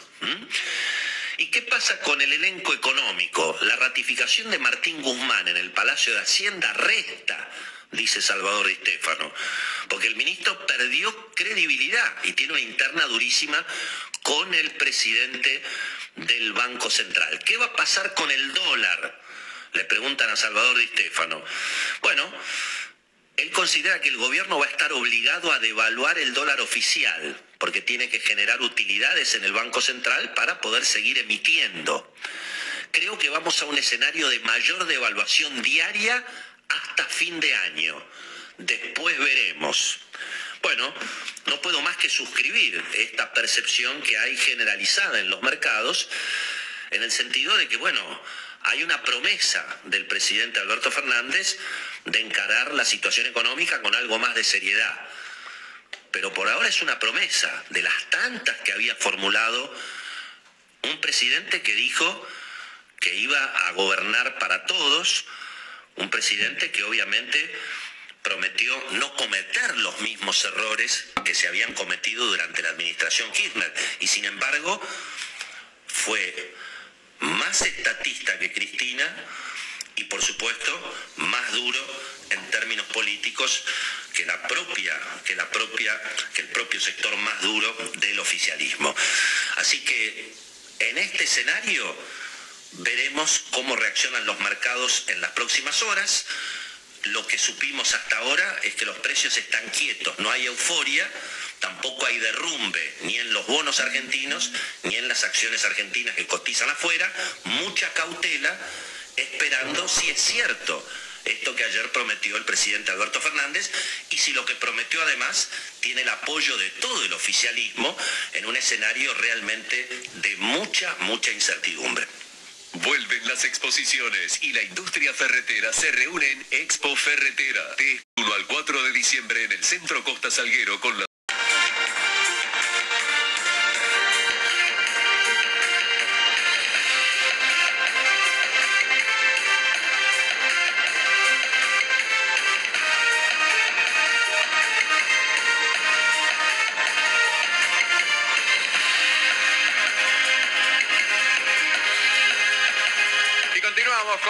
transmisión en este especial por las elecciones hasta las 5 de la mañana, pero que viene ya desde temprano o desde la madrugada, ¿no? Exactamente. básicamente, ¿cómo va Javi? El círculo de la vida. exactamente. Muy bien, muy bien. Este, siguiendo minuto a minuto eh, con la cobertura especial de Todo Noticias. Ahí escuchamos alternativas. El, uh, totalmente. El análisis, no solo de, Franco, sino de quienes lo acompañan. Y, bueno, ya lo dijo él, ya estamos el lunes, dos minutos, eh, dos horas, seis minutos de este lunes. Veremos veremos, qué, sucede en esta semana. De a poco ya anunciaron una movilización, este, una marcha para, para el miércoles. Ahí estamos viendo en la sede de Juntos, que en algún lado se Juntos, en algún lado Juntos por el Cambio, en algún lado Cambiemos. En este caso ahí en la ciudad de Buenos Aires lo vemos a, a Larreta, a Vidal, eh, vamos a ir repasando todo lo que dejó este domingo, bueno, y, sobre todo las incógnitas e ir esperando ¿no? los movimientos a lo largo de esta semana, a lo largo de lo que queda de noviembre hasta diciembre, que se va a, eh, bueno, a consolidar esta transformación en el, en el Senado, donde después de 38 años, claro, que es cuando asumen todos los, los 10 de diciembre cada dos años, ¿no? que va recambiando, cambia un tercio del, del Senado y por primera vez desde 1983, es decir, hace 38 años, eh, que el peronismo, que en este caso el oficialismo, no se queda eh, o se queda sin la mayoría absoluta. Vamos a estar repasando los números. Pero bueno, lo escuchamos a Alberto Fernández, por un lado, eh, con un mensaje grabado al principio en, que causó mucha sorpresa porque no es lo habitual, ¿no? Un mensaje más formal. Sí, más institucional, hablando de la pandemia, ¿no? Este, después sí estuvo ahí en la sede de, todos, habló para la militancia. Claro, después de todos los oradores, ya también con, otro discurso. Pero bueno, esto que ahora va a haber que hablar, dijo que iba a convocar a la oposición, le preguntó Jorge Lanata este, a, a Larreta si, si, esto se iba a aceptar, más bien que ellos iban a aceptarlo, ¿cierto? Que hasta ahora nunca los han convocado para, para hablar. Bueno, parte de lo nuevo, de esta nueva etapa, ¿eh? segunda mitad del gobierno de Alberto Fernández de cara a 2020 también con muchas leyes importantes. El presupuesto que presentó Martín Guzmán eh, en septiembre, pasaron dos meses, pero ha cambiado todo, ¿ah? desde número de inflación, qué va a pasar con el dólar a partir de, esta semana, eh, lo escuchamos recién a, a, los especialistas, qué va a pasar a partir de enero con el arreglo con el FMI, un montón de temas pendientes que iremos viendo paulatinamente. Vamos a repasar, por ejemplo, las provincias. Algunas provincias mejoró un poco eh, el oficialismo, em, en, otras no pudo recuperar. Mejoró la oposición. En otras mejoró la oposición, claro. Cayó por ocho puntos a nivel nacional. Ahí estamos viendo esto es senadores, que son las provincias donde se elige Senado. ¿eh? Esto es a nivel país y senadores, que no en todas las provincias se elegía eh, senadores. Ahí estamos viendo donde sí, entre ellos por un distrito muy importante que también fue noticia en la semana por los dichos eh, de Alberto Fernández. Y donde arrasó Juntos por el Cambio, digamos. donde mejoró hasta incluso la elección de las PAC. Exactamente, que ya había sido muy buena. La Pampa que eh, eh, pierde otro, ¿no? lugar clave, el peronismo históricamente eh, ya le había ido muy mal en las, en las PASO y ahora finalmente se concretó esto, no lograron revertir y pierden la provincia de Las Pampas, que es la, provincia de La Pampa, que es un, golpe muy duro para el oficialismo en este caso. Bueno, vamos a ver el mapa, el mapa de diputados, el mapa a nivel nacional, en qué provincias se quedó el, eh, junto, se quedó todo, o en este caso otras, algunas intendencias, por ejemplo, ahí estamos viendo, bueno, en Santa Cruz que quedó tercero, la fuerza de todos, otro de los de, de las novedades. En, en Tierra del Fuego que pudo mejorar, Tucumán que pudo mejorar, pero así quedó el mapa de diputados. Jujuy, ¿no? Con el radicalismo, con Morales allí de la cabeza, el bastión que se quedó con el norte, con el noroeste de Argentina. Eh, si repasamos las... el- No lograron dar vuelta la, eh, la- la posición eh, Formosa, que era un lugar, digamos, donde eh, incluso Gabriela Neme, que era este, de la oposición, se bajó de su candidatura para sumarse a la fuerza opositora y así este, ver si podían dar vuelta uno de los lugares donde históricamente arrasa el peronismo de la mano de Gildo Infran desde hace muchísimos años en el poder. Candidatos allá también, está la ley de lema, de todos modos. Claro, sin embargo, no lograron alcanzar el número suficiente como para quedarse con la provincia, pero de todas maneras hicieron una buena elección teniendo en cuenta los números que habitualmente tiene el oficialismo.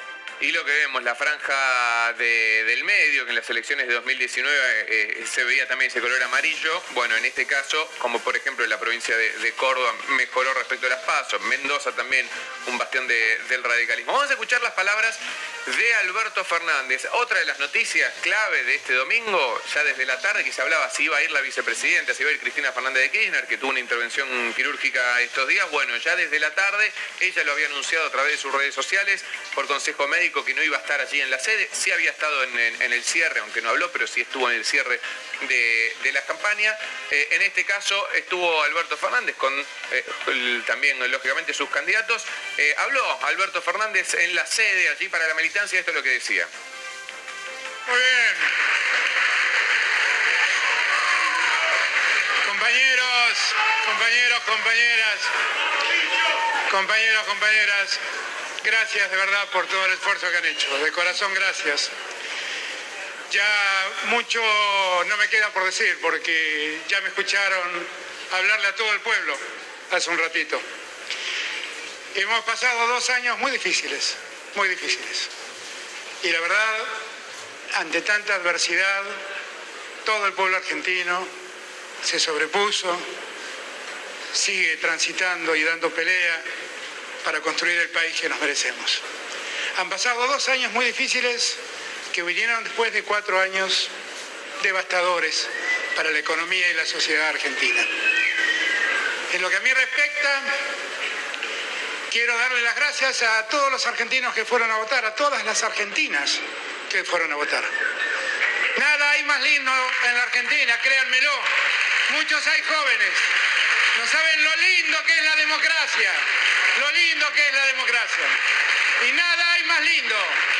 Nada hay más lindo que poder escuchar al pueblo, escuchar al pueblo ese día en que el pueblo vota. A los que votaron y nos acompañaron, mi gratitud y mi compromiso de siempre. A los que no nos votaron, mi compromiso de que voy a trabajar por cada uno y por cada una de ellas. Y mi gratitud a los gobernadores, a los intendentes, a cada militante. Abrazo muy grande para mi querido Coqui Capitanich, que ganó una gran elección en el Chaco. Abrazo muy grande para Gerardo Zamora, que ha vuelto a ser elegido gobernador en Santiago del Estero. Abrazo para todos esos gobernadores que se pusieron la elección al hombro y ganaron hoy. Abrazo para Gustavo Melella, para los compañeros intendentes de Tierra del Fuego, y nos dieron el triunfo en la más maravillosa isla, que es la isla de la Tierra del Fuego. Fundamentalmente, y con esto termino, quiero dar las gracias a todos y a todas los militantes, los militantes que hicieron un esfuerzo inconmensurable para llegar a la casa de cada vecino y de cada vecina. Por eso, por eso les pido, por eso les pido que el próximo miércoles, que recordamos el Día de las Militancias, llenemos la Plaza de Mayo y celebremos este triunfo como corresponde. Gracias a todos y todas.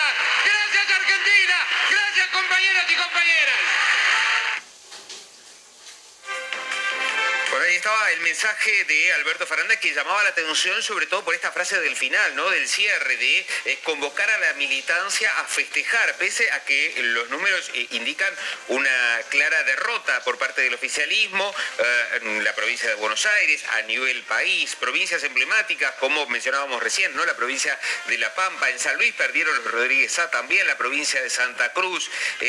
entonces, ciertas contradicciones que se ven entre esto de llamar al diálogo a la oposición, pero por otro lado este, celebrar una victoria, lo que considera el oficialismo una victoria. En fin, esto es parte de lo que veremos en los próximos días, cómo se desanda este camino entre eh, lo que indican los números, que es una derrota, eh, y el discurso ¿no? de parte del oficialismo de hablar de una elección histórica. También Santoro hablaba de una elección histórica para el kirchnerismo. No sabemos en qué sentido lo habrá dicho, pero este, eh, esas fueron las palabras que utilizaron.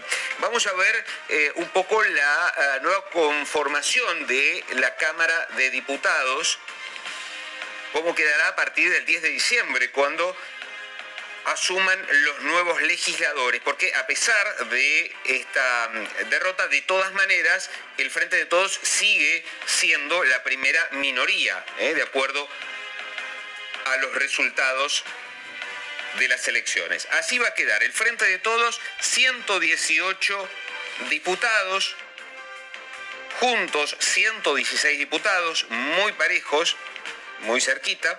Recordemos que son 129 los que se necesitan para tener el quórum, con lo cual eh, todos tienen que negociar y en este sentido están bastante parejos, ¿no? Tanto oficialismo como la principal fuerza de la oposición.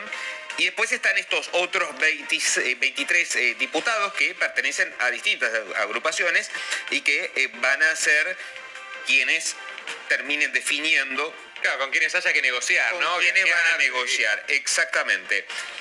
Esta Cámara igual ya tenía cierto, cierto empate virtual eh, previo a estas Así es, porque el, em, eh, ya no, era mayoría, ninguno tenía la mayoría. Este, ya el Frente de Todos era la primera minoría, con lo cual también se veía obligado a este, negociar distinto a lo que ocurría con el Senado, ¿no? Y bueno, veremos, ahí em, empieza o mejoró un poco puntos, sumó algunos diputados, pero sigue estando este, esto, ¿no? Que era una cámara donde siempre se habló más de la, negociación, el poroteo, ¿no? Exacto, y ahí, bueno, entre esos 23 eh, diputados se eh, dividen entre quienes claramente ya están más cerca de, eh, del Frente de Todos o de Juntos por el Cambio, ¿no? Así que, bueno, después sobre cada uno de los proyectos y teniendo en cuenta cuáles son las características de cada ley que haya que aprobar, se definirán hacia un lado o hacia otro.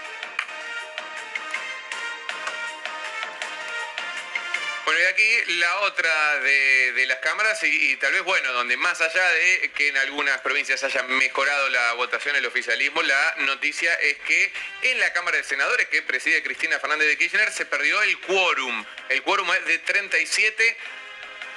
Atención los números porque eh, son 36 para eh, eh, hay que bueno, acá también está el, poroteo, son 72 en total. Hay que ver los últimos, ¿no? Este, votos. Lo cierto es que no queda el, oficialismo con el quórum de 37. Antes tenía incluso eh, holgadamente arriba de los 40 para llegar al quórum. 34-34 y los otros cuatro senadores son este, de distintas eh, provincias, donde también alguno está más aliado, más afín a una de las dos fuerzas, pero no tienen el quórum automático de 37 ninguna de, las fuerzas. Cristina Fernández de Kirchner, que preside el Senado, no tiene esos 37 que se necesitan para, bueno, comenzar, por ejemplo, la sesión. Eh, claro, y se ven obligados a una negociación. Claro. esos otros este, senadores, algo a lo que el oficialismo no estaba para nada acostumbrado porque desde la vuelta de la democracia, desde el año 83, eh, tenían mayoría allí en el Senado.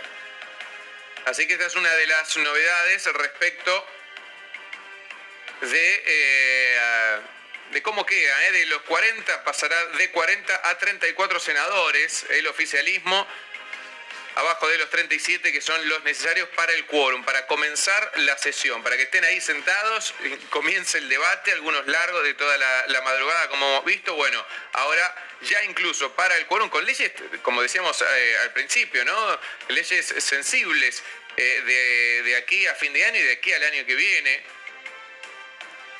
que ya algo anunció Alberto Fernández este, de, proyectos que iba, que iba a enviar. Insisto, el presupuesto del año que viene también es, es muy importante, ahora tendrá otro tipo de, negociación. Sí, recordemos que fue uno de los leitmotiv de campaña de Juntos por el Cambio, esto de los cinco senadores, ¿no? Era bueno, claro, estamos a, sí, a cinco, senadores, claro. Los cinco senadores este, finalmente eh, consiguieron estos cinco senadores, por eso es quizás el, desde el punto de vista político el golpe más duro que recibe el, oficialismo, ¿no? El haber perdido totalmente, si bien por un, mejoró histórico. achicó la diferencia, ¿no? Sumando los distintos candidatos de juntos, con, eh, bueno, todos no hubo una interna en las pasos, este, achicó un poco esa, esa diferencia. Lo cierto es que en algunas provincias recuperó, en otras no pudo recuperar, con lo cual así está el mapa. Así se va a conformar a partir del 10 de diciembre. Esto también. Así es, sí, sí, sí. Es cuando hay que recambiar, se recambia allí tanto diputados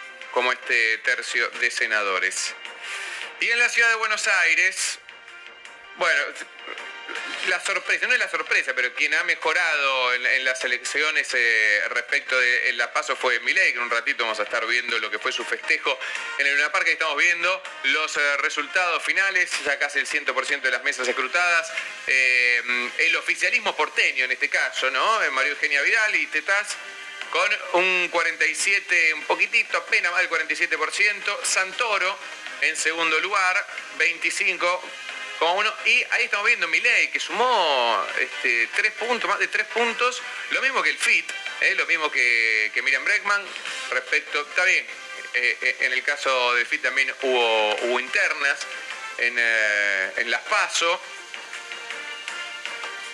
López Murphy, hay que ver cuántos votos de López Murphy fueron para Milei, cuántos se sumaron a, Vidal, pero ahí estamos viendo cómo se conformó los resultados a diputados en la ciudad de Buenos Aires. 47 para Vidal, para Juntos, para todos. Santoro, 25,1. Milei, insisto, eufórico. No, no fue de, sorprender, ¿no? Este, arriba del escenario, claro. en los cierres y demás, pero mejoró encima la, la votación de las PASO. Ahora habrá que ver qué rol toma ¿no? en, la Cámara de Diputados. En la Cámara de Diputados de diciembre, porque lo que hicimos, una cosa es la campaña, una cosa es estar afuera y otra cosa... Muy antipolítica, ¿no? Él venía en contra de la, casta, este, y va a formar parte del, lugar, ¿no? De, la, de lo que él menciona como la casta. Es cierto que a la hora de las negociaciones uno imagina a Milei mucho más cerca de eh, Juntos que de Frente de Todos. A la hora de contar... hasta en, la campaña hubo de repente uno, pero sí, él habló de, Patricia Bull. Después, había que salir a aclarar por parte de, de Juntos, decía, no, no, pero son fuerzas distintas, no, no... Eh, realmente era como un berenjenal en la campaña. Claro, pero estamos hablando de 17 puntos, es un porcentaje altísimo ¿eh? para alguien que recién empieza en, la política, incursionar en la política. Habrá que ver si es una, una estrella fugaz, claro, o logra después con el tiempo conformar un espacio no solamente que tenga representatividad en la ciudad de Buenos Aires y provincia de Buenos Aires, sino una proyección a nivel país. Eso lo dirá el tiempo y hay que ver si no, finalmente, mm, después de criticar mucho a la casta, no termina en alguna negociación pues miras a las presidenciales de 2023. Si decepciona o no decepciona a sus votantes, ¿no? Que, al fin y al cabo es Exacto. lo importante es ver qué, qué, sucederá. En un ratito vamos a repasar lo que pasa en el Luna Park. Pero primero, Vidal, ahí vemos la sede de Juntos aquí en la ciudad de Buenos Aires. Ahí lo vemos a la reta, Iglesias, bueno, Lustó, López Murphy. Eh, vamos a escuchar la palabra de María Eugenia Vidal una vez que se conocieron los resultados. Estamos todos muy emocionados, estamos conmovidos por el voto que expresaron los argentinos esta noche en las urnas, porque hablaron.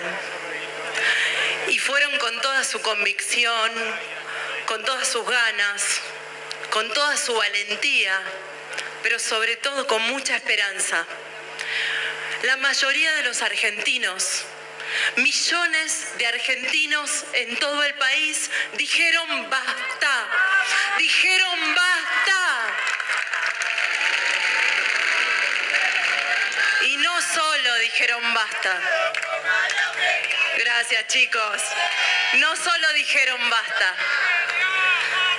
Dijeron basta y derrotaron la tristeza, la frustración, el dolor, el enojo. Dijeron, acá estamos. Hoy, esta noche, el triunfo es de ustedes.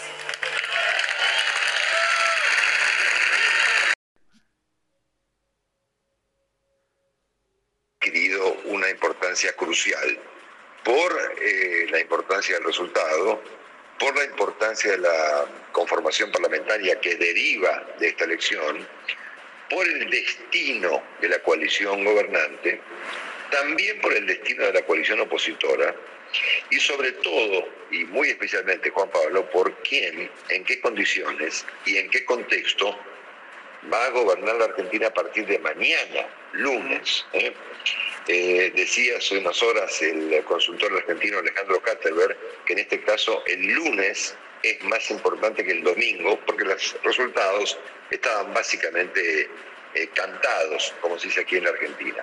Han estado habilitados para votar hoy 34 millones de argentinos en 24 provincias.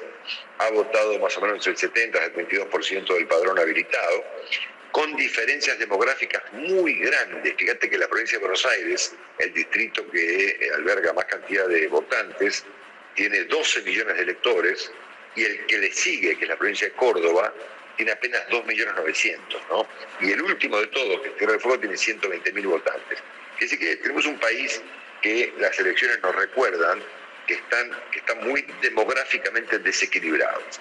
Todo esto para votar, obviamente, el 50% de la Cámara de Diputados, que se renueva, y un tercio de la Cámara de Senadores en ocho provincias de la República Argentina. Bueno, estamos en presencia entonces del peor resultado en la historia del peronismo asistiendo de modo unificado a una elección. Nunca se ha visto un resultado semejante. Eh, el peronismo perdió en todos los grandes distritos de la Argentina, la ciudad de Buenos Aires, la provincia de Buenos Aires, está perdiendo por uno, en este momento por uno, coma algo por todos los votos, faltaba un chiquito para computar, las provincias de Córdoba, Santa Fe, Mendoza, Entre Ríos, y los, excepto Tucumán, eh, que es una provincia que tiene una densidad electoral significativa, el peronismo perdió en todos lados. Eh, no tendrá quórum propio en la Cámara de Diputados y perdió el control de la Cámara de Senadores, ¿eh? que tampoco había ocurrido nunca en la historia. Y recordamos allí, en este punto, que ahí el que quien pierde el control de, la Cámara es la señora Kirchner, ¿no es cierto? La, la vicepresidenta de la República. Em, a partir de ahora se abren interrogantes muy importantes.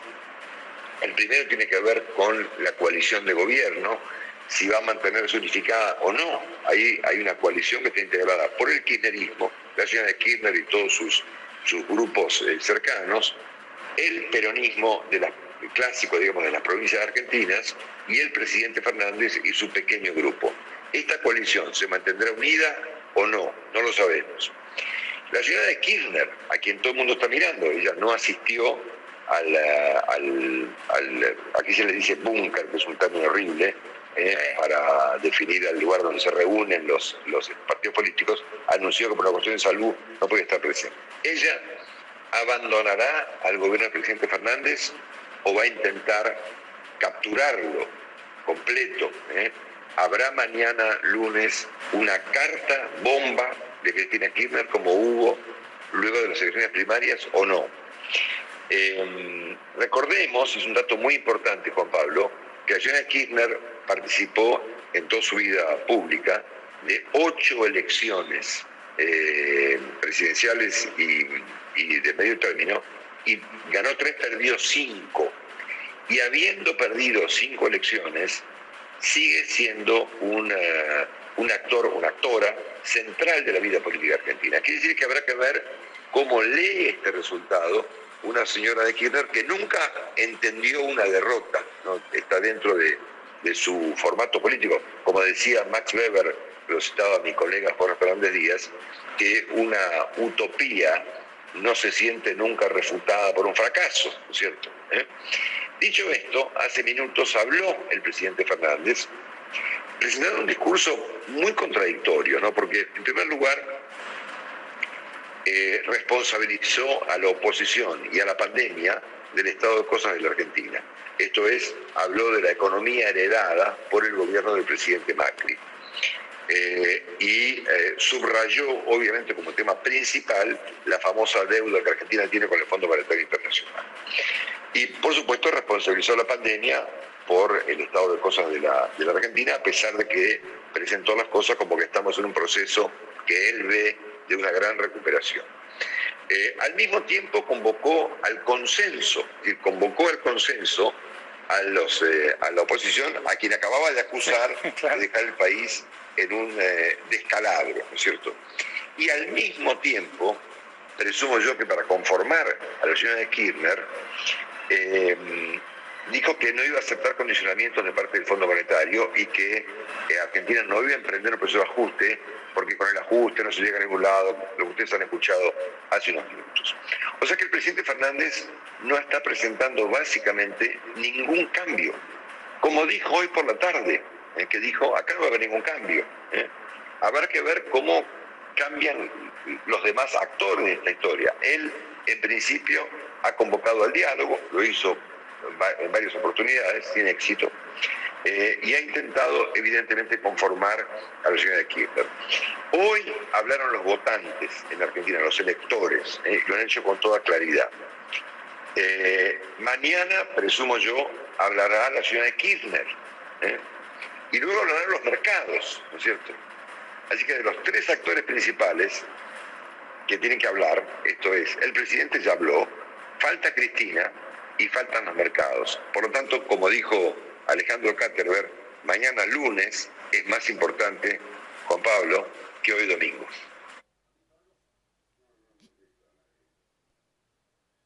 No, para mí, forma terminante, categórica, ganó la oposición. Generalmente cualquier país con una fuerza política obtiene ese tipo de resultado. El presidente del partido renuncia. Del partido, ¿no es cierto? En este caso no puede ser, va, podría... El presidente del partido es Alberto Fernández. Claro, claro, pero cuando vos Renuncia ves al partido. Una, una derrota, claro, de esta, de esta teoría... Néstor Kirchner en el esta- 2009, ¿no? Renunció al partido, a la presidencia del partido. ¿o no? Y Ahora- perdió por dos, dos- por dos puntos. Por dos Yo eh, agregaría un punto.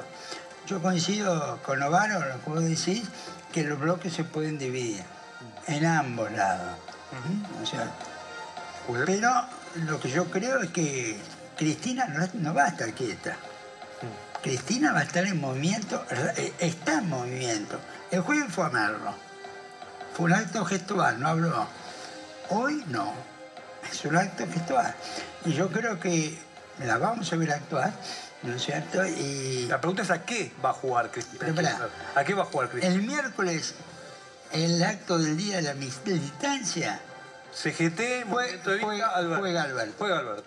Yo te diría, Cristina, la negra también juega. Y Cristina también va a jugar, ¿no es cierto? Ella tiene, una- mira, ella gana o pierde, pero pelea siempre. ¿eh?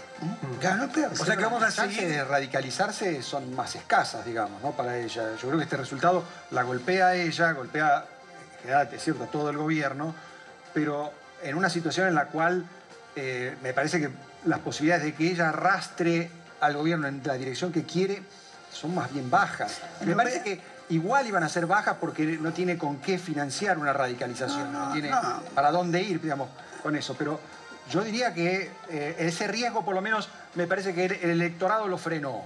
digamos, ¿no? O sea, la posibilidad de que Cristina eh, diga, no, no hacemos ningún acuerdo con el fondo y pongo a Feletti de ministro de Economía, yo creo que eso no va a pasar. Mira, nadie, nadie dice no al acuerdo del fondo. Pero hasta el momento la- no hay acuerdo. No hay acuerdo. Ahora, yo, sí, yo no subestimaría a Cristina como líder político. Que me guste o no me guste es una cosa distinta. Pero es un líder político muy eficaz. Dice Rosendo Fraga que Cristina va a dar pelea. Esto quiere decir, no sé, Carlos, imaginás un escenario entonces donde va, va a continuar esa interna dentro de la coalición de gobierno. Algunos imaginaban que podía hasta explotar esa interna, eso no pasó esta noche, claramente no pasó, estaba en el escenario ahí Massa, Kisilov, Alberto, Cristina no estaba, estaba Máximo, no explotó, pero eh, Rosendo dice que va a seguir ahí la interna. No, la interna va a seguir absolutamente porque Cristina y Alberto piensan cosas distintas sobre temas centrales. ¿ok? Y después están las cuestiones de personalidad. Y al final, digamos, Alberto dice, bueno, a mí me eligieron de presidente, con lo cual ahora te tenés que bancar que me ofreciste el cargo y yo ahora tengo que asumir la responsabilidad. Eso por un lado.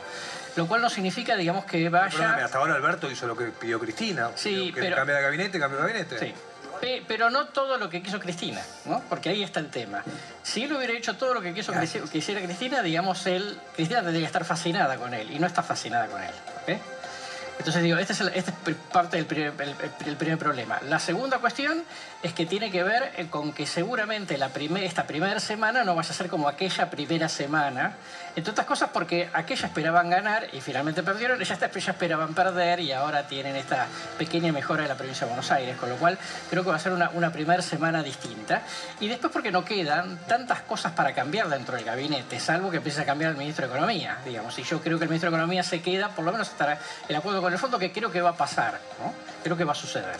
Bien, nos vamos a otra información. En este caso, voy a preguntar eh, sobre otros ganadores y perdedores de esta elección. Estaba viendo algunas provincias que no están acostumbradas a perder, entre ellas San Luis. Está confirmado que perdió, ¿no? Rodríguez San San Luis, o alguno tiene el dato, Pablo, ¿tenés ahí el dato? Espérame que Yo ya estaba me fijo, mirando. sí, me eh, fijo en la- Habían perdido en la paso.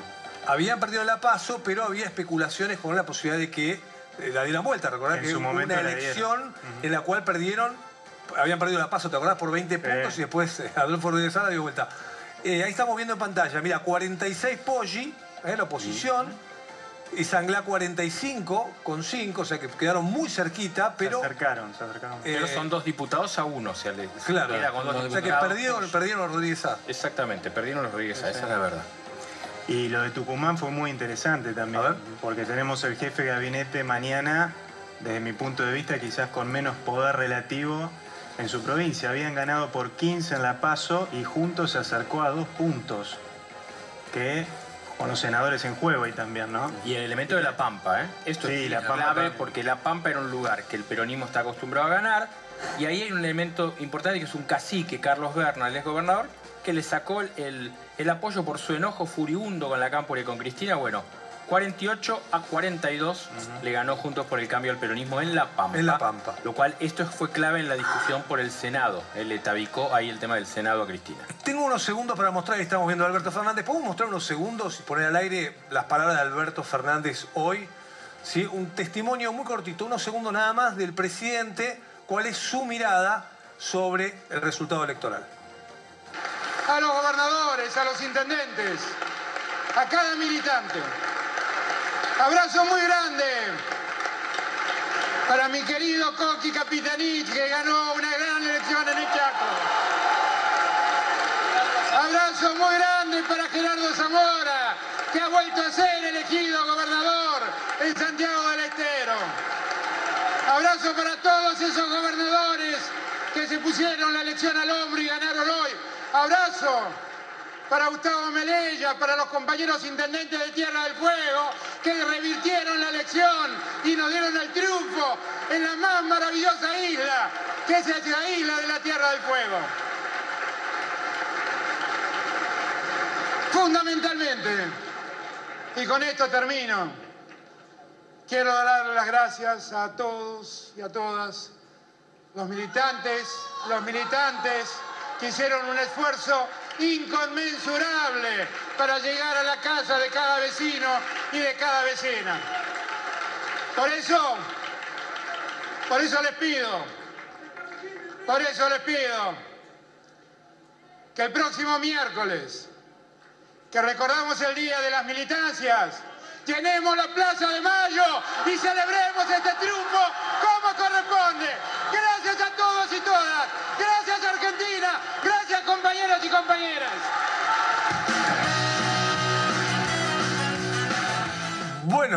El que pensaba que había terminado todo con la elección y empezaba ahora una nueva etapa, no, fíjate que está convocando el presidente a llenar eh, la Plaza de Mayo, ¿no? Esto es eh, una novedad, no sé si había pasado antes esto de que termine la elección y convocar a la gente a manifestarse nuevamente. En ese momento Máximo no aplaudió. No aplaudió. Cuando estábamos viendo recién, que aplaudieron todos los que estaban en el escenario y Máximo cuando se hizo la convocatoria no aplaudió. Pero es raro que vos, que el presidente de la Nación convoque una marcha en Plaza de Mayo por las victorias en Chaco y en Tierra del Fuego.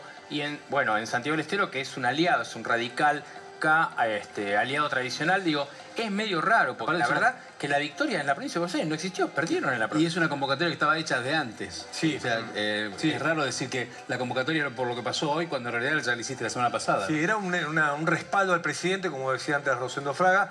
Ahora, eh, vamos a mostrar algunos números de cómo fue la elección en las PASO y cómo resultaron las elecciones ahora, ¿no? Quién sumó, quién restó de septiembre a noviembre. Ahí estamos mostrando provincia de Buenos Aires, las PASO, frente de todos, 35,4, hoy 38 a ver, está mal, dice, vamos a 39. corregirlo y lo ponemos bien. ¿Vos tenés ahí el número, Patricio, o no? Sí, 39 y pico, pero el dato me parece interesante es, pese a todo lo que pasó, pese a todo lo que hicieron, todo lo que este, este transcurso tan traumático que fue para ellos de las pasos hasta acá, sumaron casi 500.000 votos.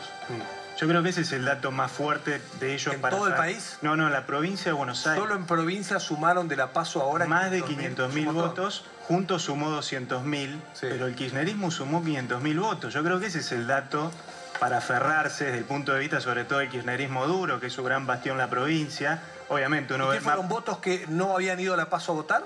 Exacto. Bueno, hubo un poco más de participación, pero digamos la participación aumentó para todos, por eso también juntos sumó 200.000 más, ¿no? Igual yo... Esper también creció bastante. modificaría, eh, disentiría con vos en los términos, porque quiero decir, la provincia de Buenos Aires hubo un cambio. Cuando fueron las PASO, Cristina lo convoca a Axel Kicillof a Santa Cruz y de la mano de Máximo le cambian el gabinete, con un elemento importante.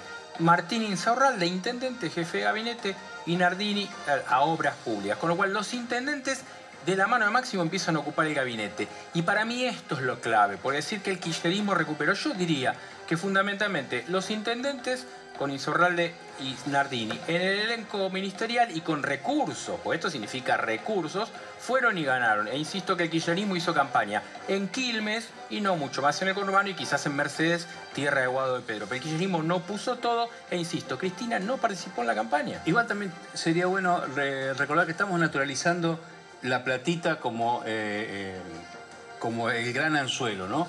Digo, lo damos por natural. Bueno, sí, obvio. Se usó plata del Estado, se puso plata ahí para que la gente te vote. Lo hemos naturalizado. Es horrible. Digo, está bien, hace años que viene sucediendo. Es horrible, lo estamos naturalizando muy fácilmente, decimos, y damos por, por, por sobreentendido, bueno, está bien, esto es lo que se hace. Bueno, esto no debe hacerse. Digo, a, a veces nos olvidamos que esto no debe hacerse. Hemos contado en la campaña historias de todo tipo, hasta Exacto. sorteos de kilos de asado, de pollo, ¿no? Han sorteado, Y en el sí, medio del vértigo. Regalo de en el bicicletas, vértigo- en- heladeras. En el medio del vértigo pasa como natural. Bueno, hay que recordar que no está bien. Hay que volver a recordar que no está bien. Incluso es- es celebrado, porque eso tiene un nombre para el Frente de Todos y para las palabras del presidente. El nombre es Esta es la militancia. Es el esfuerzo militante. Que yo sepa, la militancia es tratar de convencer a alguien con ideas, digamos, participar de algún tipo de, de lucha por la, la convicción del otro, digamos, ¿no? O sea, tratar de, de generar alguna disputa en el debate público. Estado Militante, claro, la idea... Bueno, la, la idea del militante que trae plata, eso es, eso es la degradación clientelista de forma más eh, alevosa, digamos.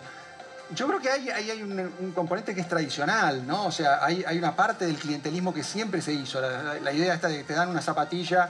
Este, Sí, me acuerdo de la votación- Rucauf, la, la zapatilla después te dan la, la, la otra para completar el par.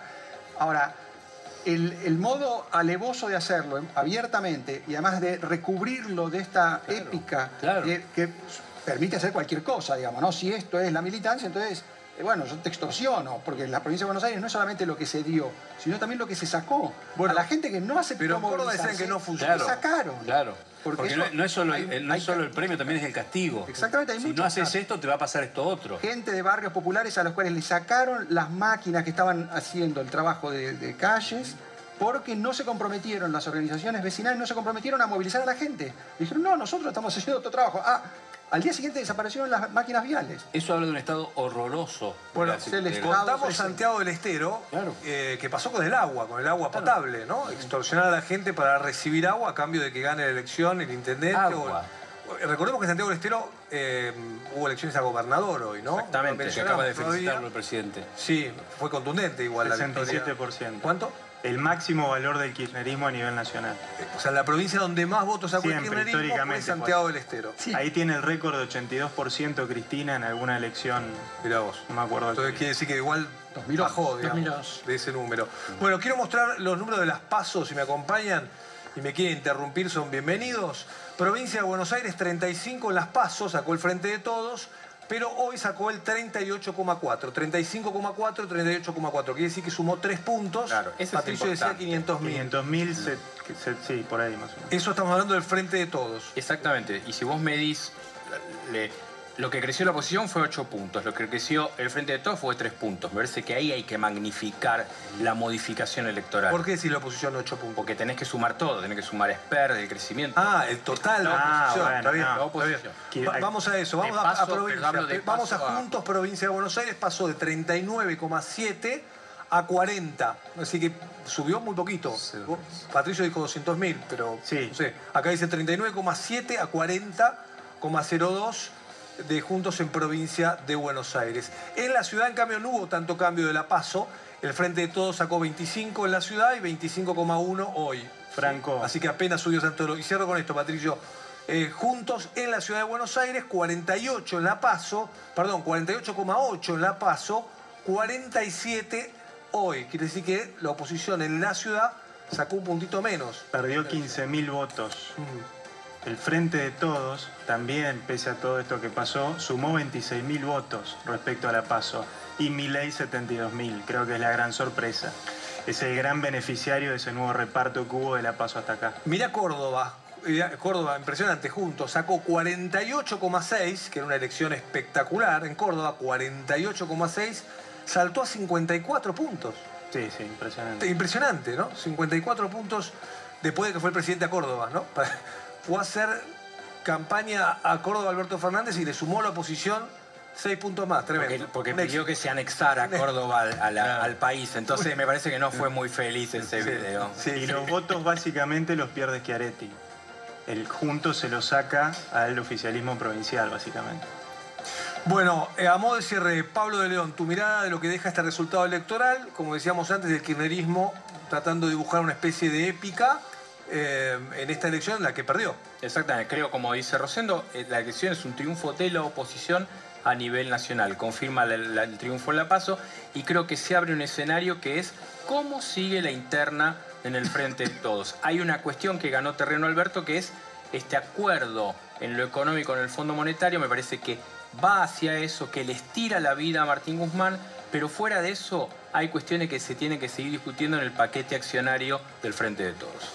Gracias, Pablo. Nos vamos a un tema para mí serio y relevante. Eh, si el gobierno efectivamente plantea un diálogo, le pregunto a Marcos Novaro cómo lo ve, si plantea un diálogo, si efectivamente habla de un plan económico, de ir al Fondo Monetario con ese plan, con el apoyo de la oposición, ¿es un escenario que lo ves probable en el corto plazo o en realidad es un guitarreo para seguir estirando, como decía Rosendo antes? Al fin y al cabo, acuerdo con el fondo todavía no hay, ¿no? En términos objetivos, hoy Argentina no, no acordó con el FMI. Entonces te pregunto, Marco, de nuevo, eh, ¿lo imaginas como un escenario probable esto?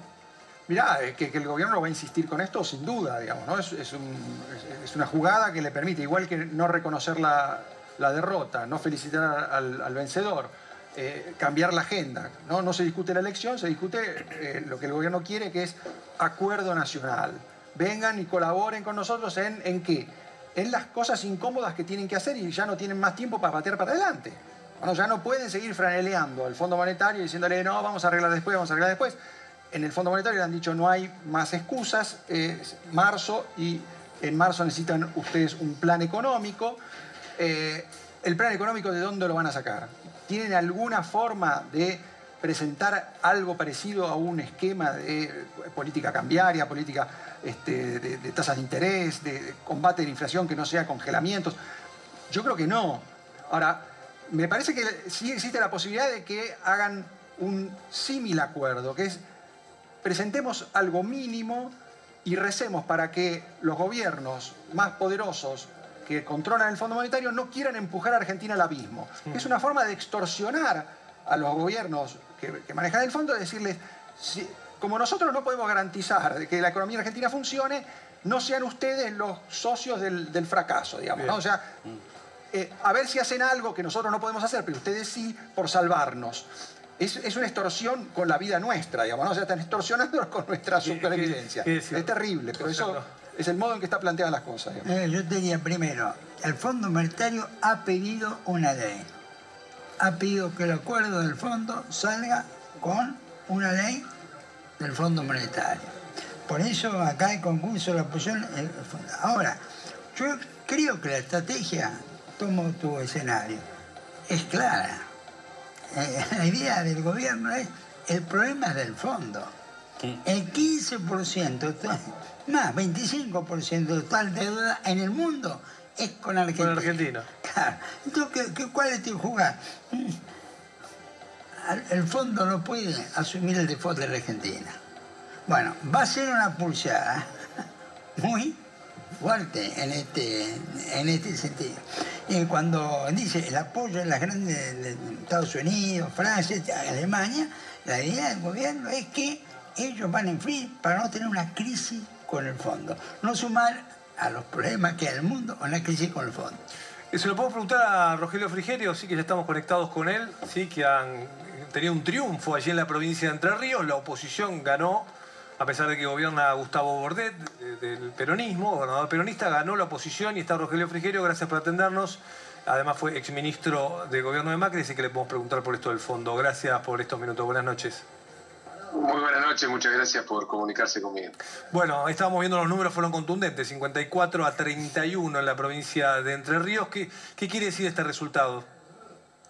No, es un triunfo histórico, una provincia que está gobernada hace 20 años por el mismo signo político, eh, un peronismo unificado al que tuvimos que, que derrotar, eh, un kirchnerismo unificado, ¿no? porque la verdad que, a, a decir verdad, tenemos una en nuestras filas muchos dirigentes del, peronismo que se han venido sumando en el último tiempo. Tenemos una coalición muy amplia acá en, en Entre Ríos, unos 12 partidos por lo menos que conforman Juntos por Entre Ríos. Y, bueno, este, este triunfo nos da o, o nos genera una enorme responsabilidad de cara al futuro, ¿no? Hay que, hay que estar a la altura ahora de las expectativas que se están generando en la provincia respecto a, a la posibilidad de cambiar después de tanto tiempo. Recién estábamos hablando de un acuerdo con el Fondo Monetario Internacional y el pedido del presidente de eh, diálogo con la oposición. Eh, fue ministro del Interior, está- así que conoce de cerca cómo es negociar con, con el Fondo Monetario. ¿Qué, qué piensan ustedes sobre esto? No, primero decir que, que nosotros siempre hemos tenido que negociar. Nosotros teníamos solamente un tercio de los diputados y un quinto de los senadores cuando, cuando fuimos gobierno. El kirchnerismo ha tenido mayoría casi absoluta en el Senado y, y- y ha logrado alcanzar en muchas oportunidades la mayoría en la Cámara de Diputados con algunos aliados. No ha hecho gala de, de vocación por el diálogo y, y la búsqueda de consenso, que son las cosas que necesita la Argentina para salir adelante. Esta nueva composición del Congreso los va a obligar a, a tener que negociar y creo que eso es un avance muy importante y así lo hemos planteado en toda la campaña. ¿no? Hacía falta para mejorar la salud de la democracia un mayor equilibrio de las fuerzas políticas en, el Congreso. Y el hecho de además que pierdan la mayoría automática en el Senado también habla de, algo bueno para el futuro. El próximo gobierno va a tener también una- un equilibrio en, en- en ambas cámaras que eh, nuestro gobierno no, no, pudo, no pudo tener. Eh, bien, pero y en concreto, digamos, eh, ¿hay predisposición de la oposición para acompañar una propuesta al Fondo Monetario? ¿Creen que hay que acordar con el Fondo? Hay que conocer la, propuesta. Yo creo que eh, la Argentina tiene que, que acordar con, con uno de sus principales acreedores, sobre todo para mejorar las condiciones del repago de esa deuda. ¿no? Cuanto más lo estiremos en el tiempo, cuanto menos tasa consigamos, mejor, mejor va a ser. Eh, Y además es requisito indispensable acordar con el fondo para obtener otro tipo de financiamientos y otras inversiones que están supeditadas al acuerdo con, con el fondo. El tema es cómo va a ser ese acuerdo, qué implica. Para eso hay que conocer una agenda, un plan del, gobierno que hasta ahora no, no- hemos conocido. Creo que el gobierno, el kirchnerismo ha hecho gala de, de no necesitar un plan y nosotros creemos, estamos convencidos que hace falta más que nunca tener un plan, un norte, muy distinto al que ha mostrado hasta ahora el kirchnerismo en estos dos años de gobierno y por supuesto en los 12 años anteriores. Y hay que ver cómo reacciona también el gobierno después de esta nueva derrota electoral. Mm. Después de las pasos reaccionaron muy mal, pasándose facturas entre ellos, no haciéndose cargo. Esperemos que no vuelvan a cometer ese, ese error y ese espectáculo bochornoso de cara a la gente que la está pasando muy mal. Bueno, el presidente, eh, Frigero, el presidente acaba de, convocar al miércoles a llenar la Plaza de Mayo para celebrar el triunfo, dijo. Bueno, por eso, eso, eso habla a las claras de, la falta de, de, contacto con la realidad. ¿no? Acá no hay nada para festejar, la gente está pasando una de las peores crisis económicas y sociales que se recuerden en la Argentina, sin duda la peor desde el 2001.